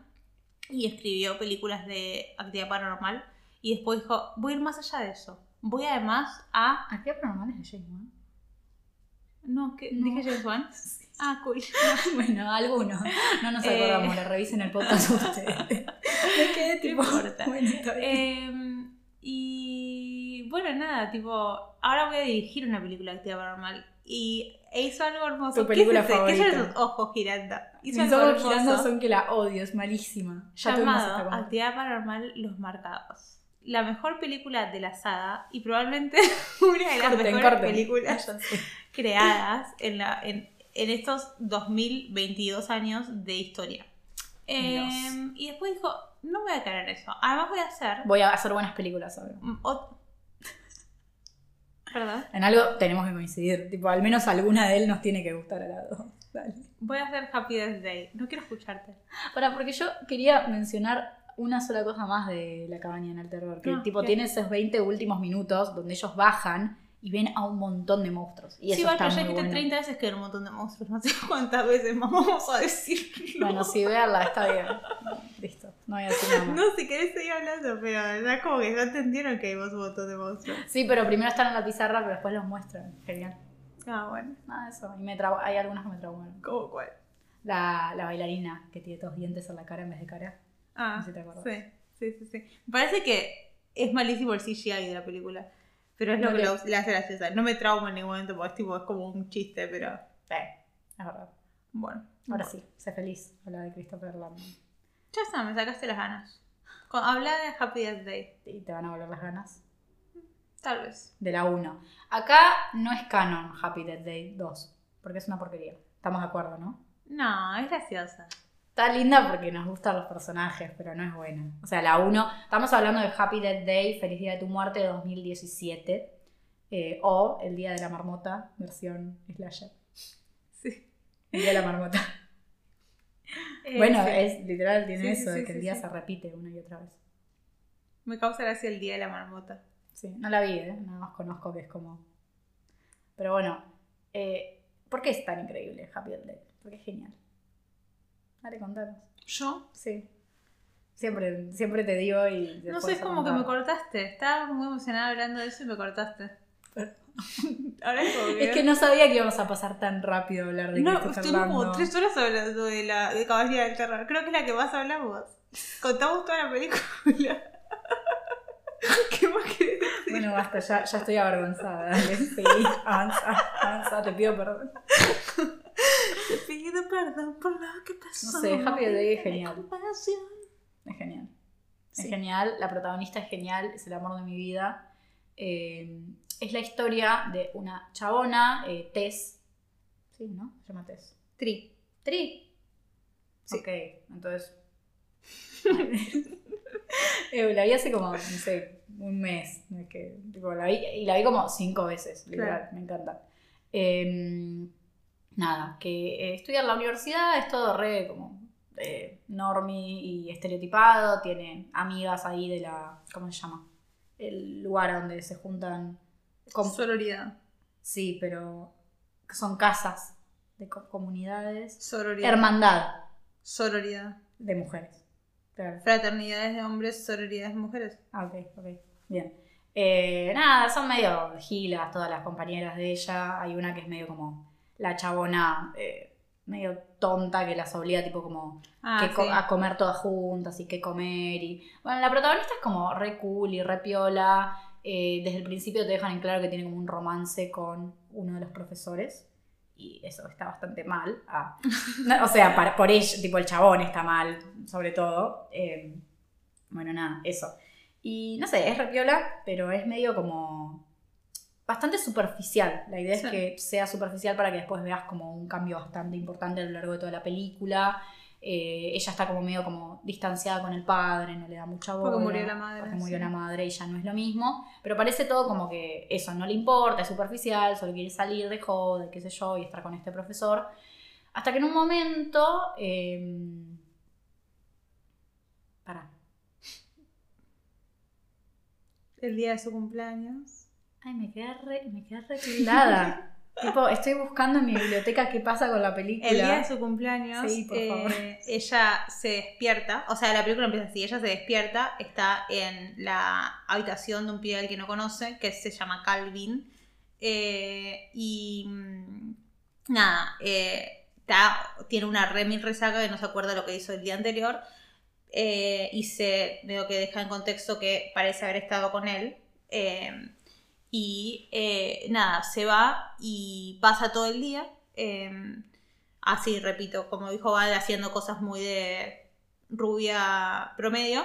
Y nada, tipo, a la noche, cuando está yendo a, la fiesta, a una fiesta, eh, aparece un tipo con una máscara y la mata. Eh, y cuando la mata, ella se vuelve a despertar en la misma situación que el día anterior. Y empieza como a revivir el día una y otra vez. Siempre termina matándola este asesino que no conocemos. Y ella le termina contando a Calvin que tipo le está pasando esto y no sabe qué hacer. Y Calvin le dice, bueno, tenés que buscar quién es el... O sea, es el día de tu cumpleaños. Es bastante como de película de terror que tiene eso tiene que tener como una razón de ser. Es alguien que sabe de tu cumpleaños. Tenés que buscar quién es el asesino, matarlo y así se va a romper este ciclo ella empieza a buscar al asesino, entonces empezamos a ver como todos los, todas las noches es, como- es muy cómica, es tipo, todas las noches eh, como que va a buscar a una persona que podría ser la asesina y termina dándose cuenta de que no es porque los mata y después el asesino los- la termina matando igual, entonces te das cuenta. Eh, nos terminamos enterando al final, ahí aparece un señor que es un asesino en serie que está encerrado en el hospital en el que el profesor de ella trabaja.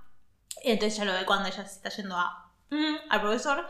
Eh, y nada, onda. eh, vamos viendo cómo creemos siempre que es él, pero después nos damos cuenta de que, bueno, hay como mucha gente que podría ser. Ella tiene una lista de mil sospechosos. Porque Claro. el chaval le dice, armá una lista de gente que podría tener algo contra vos. Y son Y medio 30. que se lleva mal con un montón de gente. Claro. tiene Y durante todos estos días que va despertando, se va como va cambiando ella actitud, como que primero se empieza a llevar re bien con Calvin, se enamora de él, se da cuenta de que él en realidad no abusó de ella porque ya estaba ebria. Ella lo daba por sentado. Era Claro.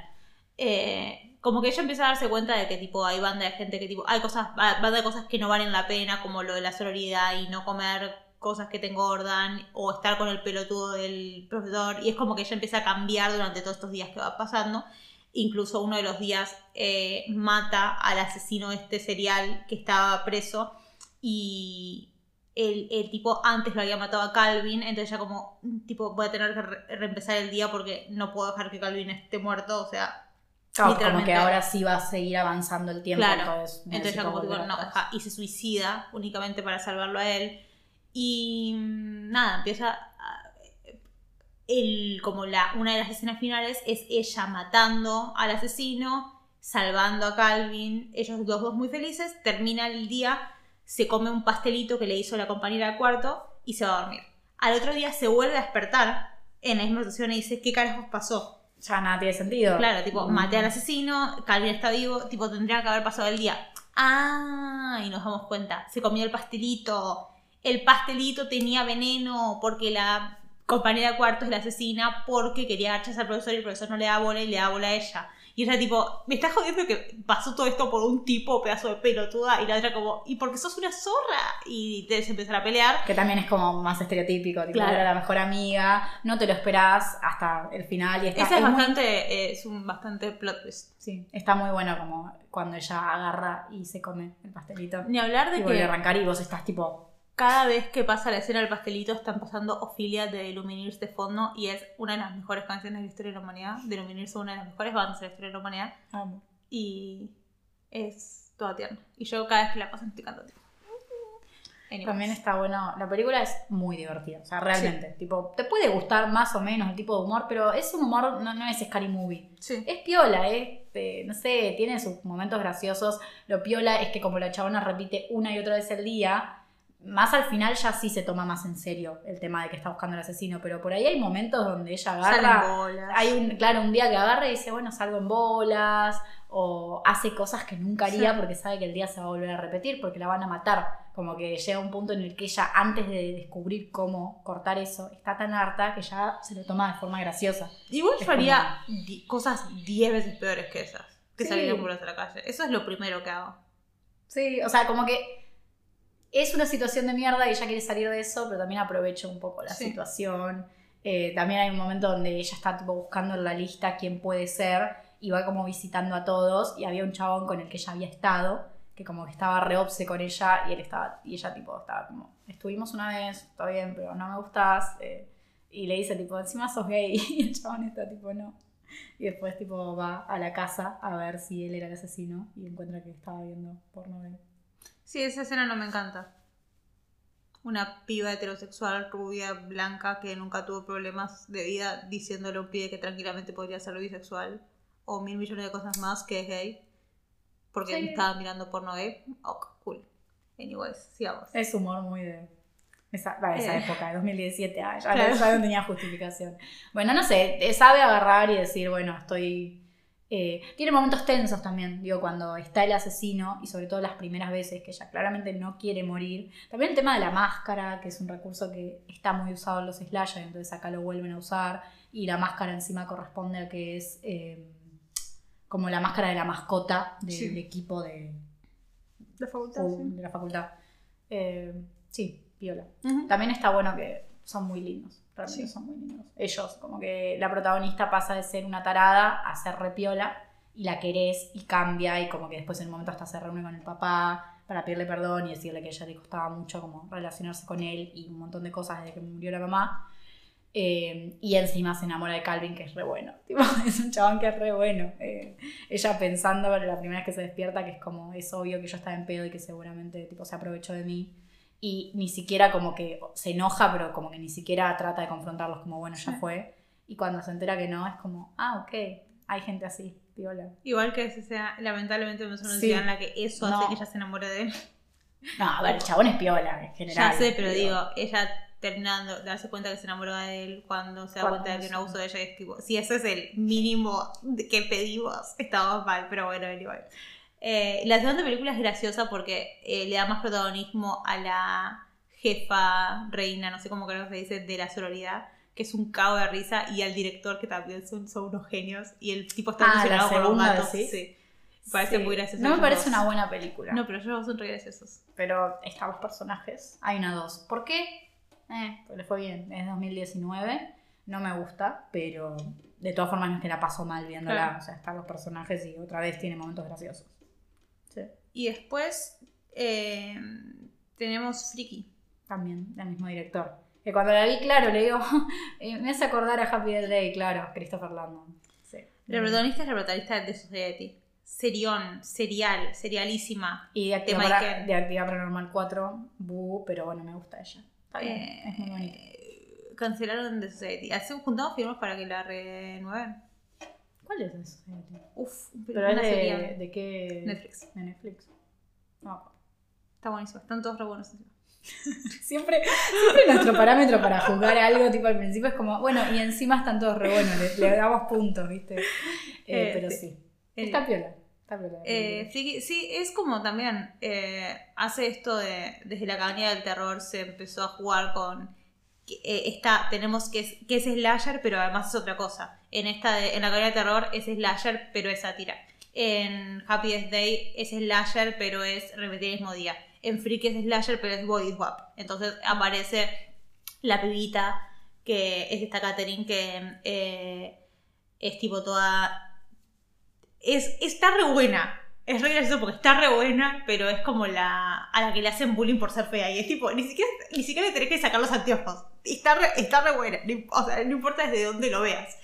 Y, Amanda, Amanda Sinfield haciendo de la amiga fea en Jennifer Body. Sí, boludo, es tipo, es como, me causa mucha gracia, porque es claramente que no intentan ni siquiera jugar con que la flaca se viste mal. No, la flaca Sí, es tipo sí. una persona normal.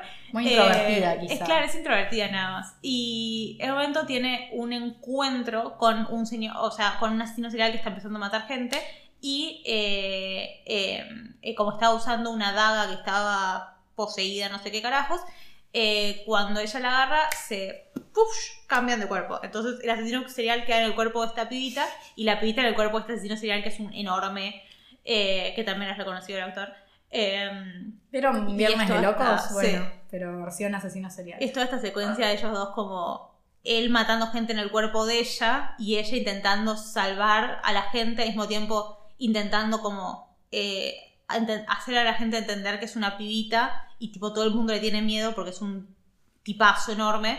Eh, incluso tiene esta, esta cosa rara en la que el pibe que a ella le gusta, eh, ella lo, se lo encuentra como este tipo enorme y le, o sea, él le cree que ella es ella y se terminan enamorando ella en el cuerpo del tipo y incluso chapan con ella en el cuerpo del tipo y es como, ¿qué carajo está Sí, pasando? tipo, Eh, Val se traumó. no, Eh, podía, no podía esperar tipo, a que cambien de cuerpo. bueno.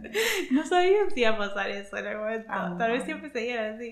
Eh, Eh, todos, o sea, él, el chabón este que le gusta y los amigos de ella sí le creen. Y Sí. están como ahí, como en un equipo ayudándola. Pero claro, esa es la dificultad. Sos un tipo de 8000 metros que das miedo y estás con todos pibitos adolescentes Sí, que sí, los ves sí. tipo en el auto, pero el chabón ese es como re raro. Y por otro lado, al asesino que está en el cuerpo de la chabona le viene bien estar en el cuerpo de la chabona porque todo el mundo no sospecha de ella. Claro. Entonces es como que él no quiere dejar de ser eh, ella.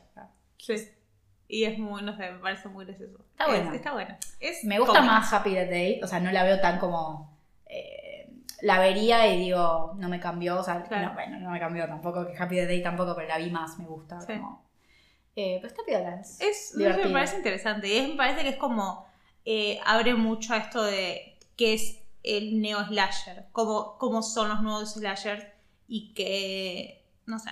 Siento que ya veo que la, los slashers de los 80, lamentablemente, por ahora al menos, eh, todavía no encontraron la manera de renacer en lo que eran.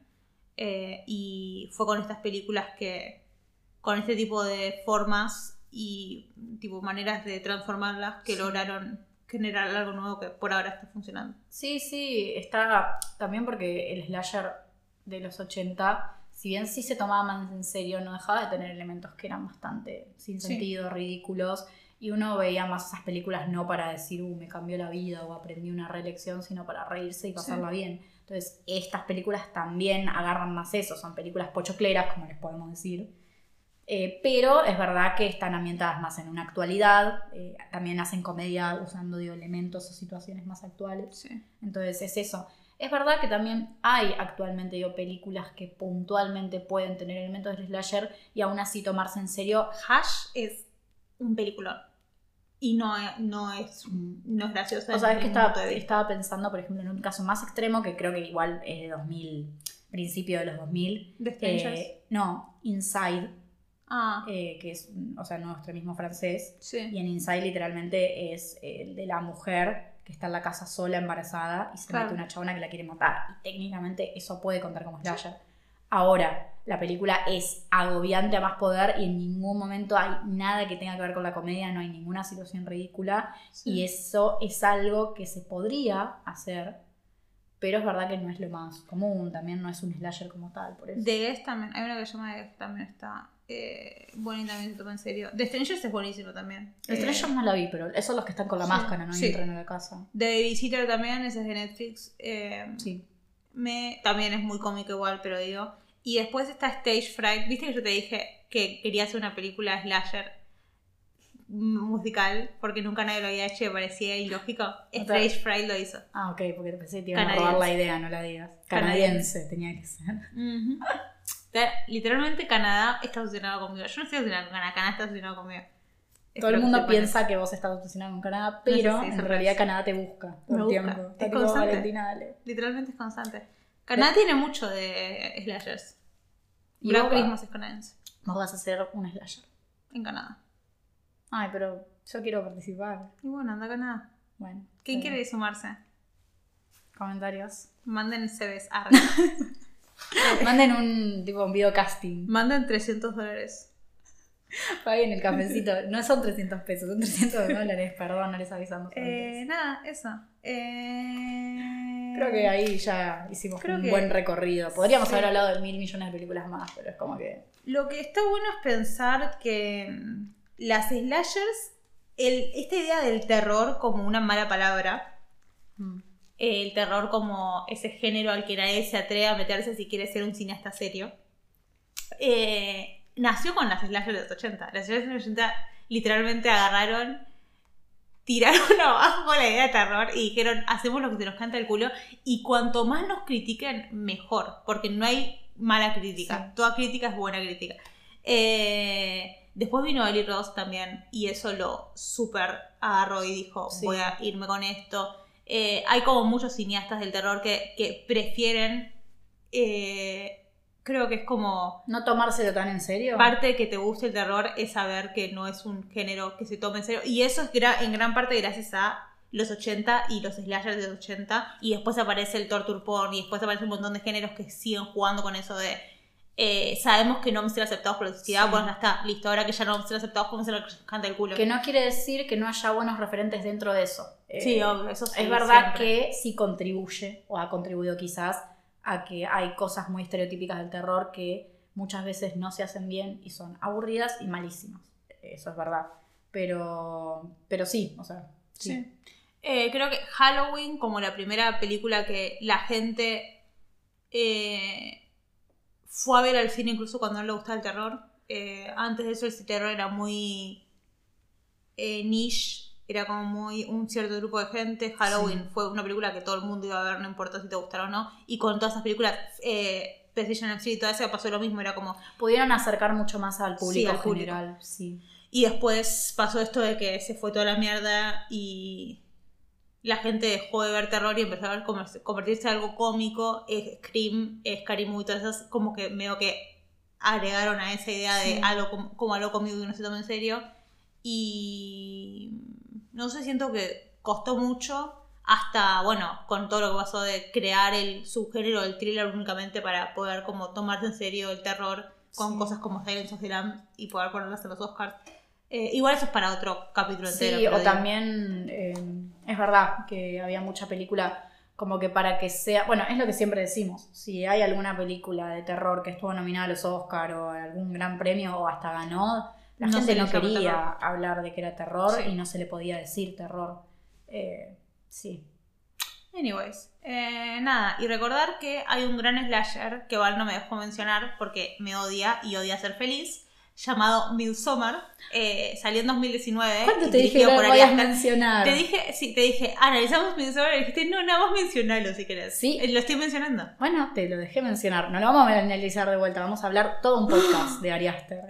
Midsommar es un gran slasher y creo que hablando de que los slashers no se pueden tomar en serio desde los 90, creo que es una gran referente de un slasher que Sí. se puede tomar en serio y que podríamos tranquilamente reempezar con el género del slasher mirando películas como esta Sí, y como y si otras me van a que decir, mucho más. Midsommar no es un slasher. Habla con Ari Aster. Literalmente habla con Ari Aster y te va a decir, es un, o sea, fue pensado como un slasher Sí. eh, y una mezcla entre eso y eh, una historia de folclore, ¿no? Que, incorpore, Sí. que incorpore muchos Y elementos folclóricos.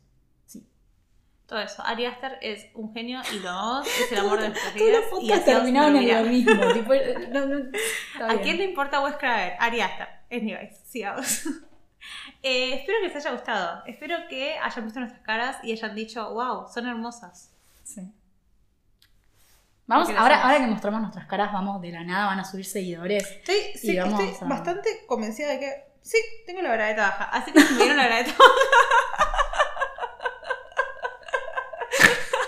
Estoy bastante convencida de que. Ah, sí, estoy, estoy convencida. si momento me dieron la bragueta baja, eh, no la vieron. Mentira. Esto de grabar, igual, bien mostrar nuestras caras, es, es más complicado. Tipo, antes podíamos grabar y estábamos. Tipo, Real, boludo, es re incómodo. a mí, ¿te acordás cuando grabamos, cuando hicimos la prueba de grabar y se me veían? se me veía la tanga. Literal, y yo tipo, ay, Val, tenés una tanga celeste. Y ella tipo, no. Y yo tipo, sí. Espero que no me haya pasado en este capítulo, creo que no. Em, ¿Ves? Esto, esto es solo peligro de grabar, ¿verdad? Cuando grabamos estamos ahí que no nos importa. Literalmente nada. eran las 10 de la mañana, yo estaba maquillada y fue tipo, ayuda. Si ahora nos vamos a tener que poner lindas, quizás no tanto, hoy era como el estreno, como Sí. le dije, tipo, está bueno ponernos como en el dibujo, pero después por ahí salimos en pijama y ya fue. Mal. Ojalá. Anyways. Para la próxima. Em, próximo capítulo sale en dos semanas, porque estamos empezando a hacer esto de dos cada dos semanas porque priorizamos calidad sobre cantidad. Eh, T, de, hablando de em, el terror siendo algo no aceptado. Thrillers. Thrillers. Este nuevo subgénero que se crea como manera de hablar de terror aceptado por la sociedad. Terror Eh, serio. Así que prepárense para escucharme hablar de eso otra vez. ¡Sí! Eh, y por primera vez en el podcast de Seven, Mal. que era súper necesario. Esto es toda una excusa para hablar de Seven, puede ser. Y para que, para que Valentina vuelva a hablar de eso, también puede ser. Eh, sí, Eso, sí. sí, sobre todo. Eh, nada, espero que les haya gustado. Espero que ahora que vieron nuestras caras. Nos eh, quieran donar. Nos quieran donar, quieran hacer eh, fanfics sobre nosotras. Y quieran nuestros OnlyFans. Acuérdense que me pueden pedir mi OnlyFans por mensaje privado. Alguien una vez me va a pedir, en serio, y yo era tipo. No sé, eh, eh, tenemos que, ahora que digo, ya mostramos nuestras caras, podemos hasta dejar nuestros Instagram, todo eh, privados, no sé. Dios. Digo, Mis 12 Instagram. seguidores en Instagram, tipo. Hola. Ahora se te va a llenar de seguidores del podcast. Mm, sí. Bueno, no sé. Tanta gente que no. Eh, ¿Qué más? Ah, sí, salven a los tiburones. Eh, salven todo lo que pueda ser salvable y que no estamos salvando. Yendo al CAR, viendo las causas. Este es el momento donde vos ya empezás a cortar y me decís, basta, callate. Además, es que como ahora no la puedo apurar porque nos ven, tengo que hacerlo de manera que sea un Mirame, más- mirame con cara de orto, con la cara de orto con la que me miras. Dale, dedicame, dedicame una de tus caras de orto. No nos podemos tomar en serio, somos como un slasher. Eh, eh, somos como Christopher Landon. Em, No sé. eh, listo, Eso. tenían nuestras caras, ahora hay nueva portada también. Eso. Eh, vayan a seguir a Demonox en Instagram, y después pasamos también TikTok, creo que ahora tiene. Eh, listo, nos vemos en dos semanas con la nueva letra del ABC. Ok. Adiós. Bye.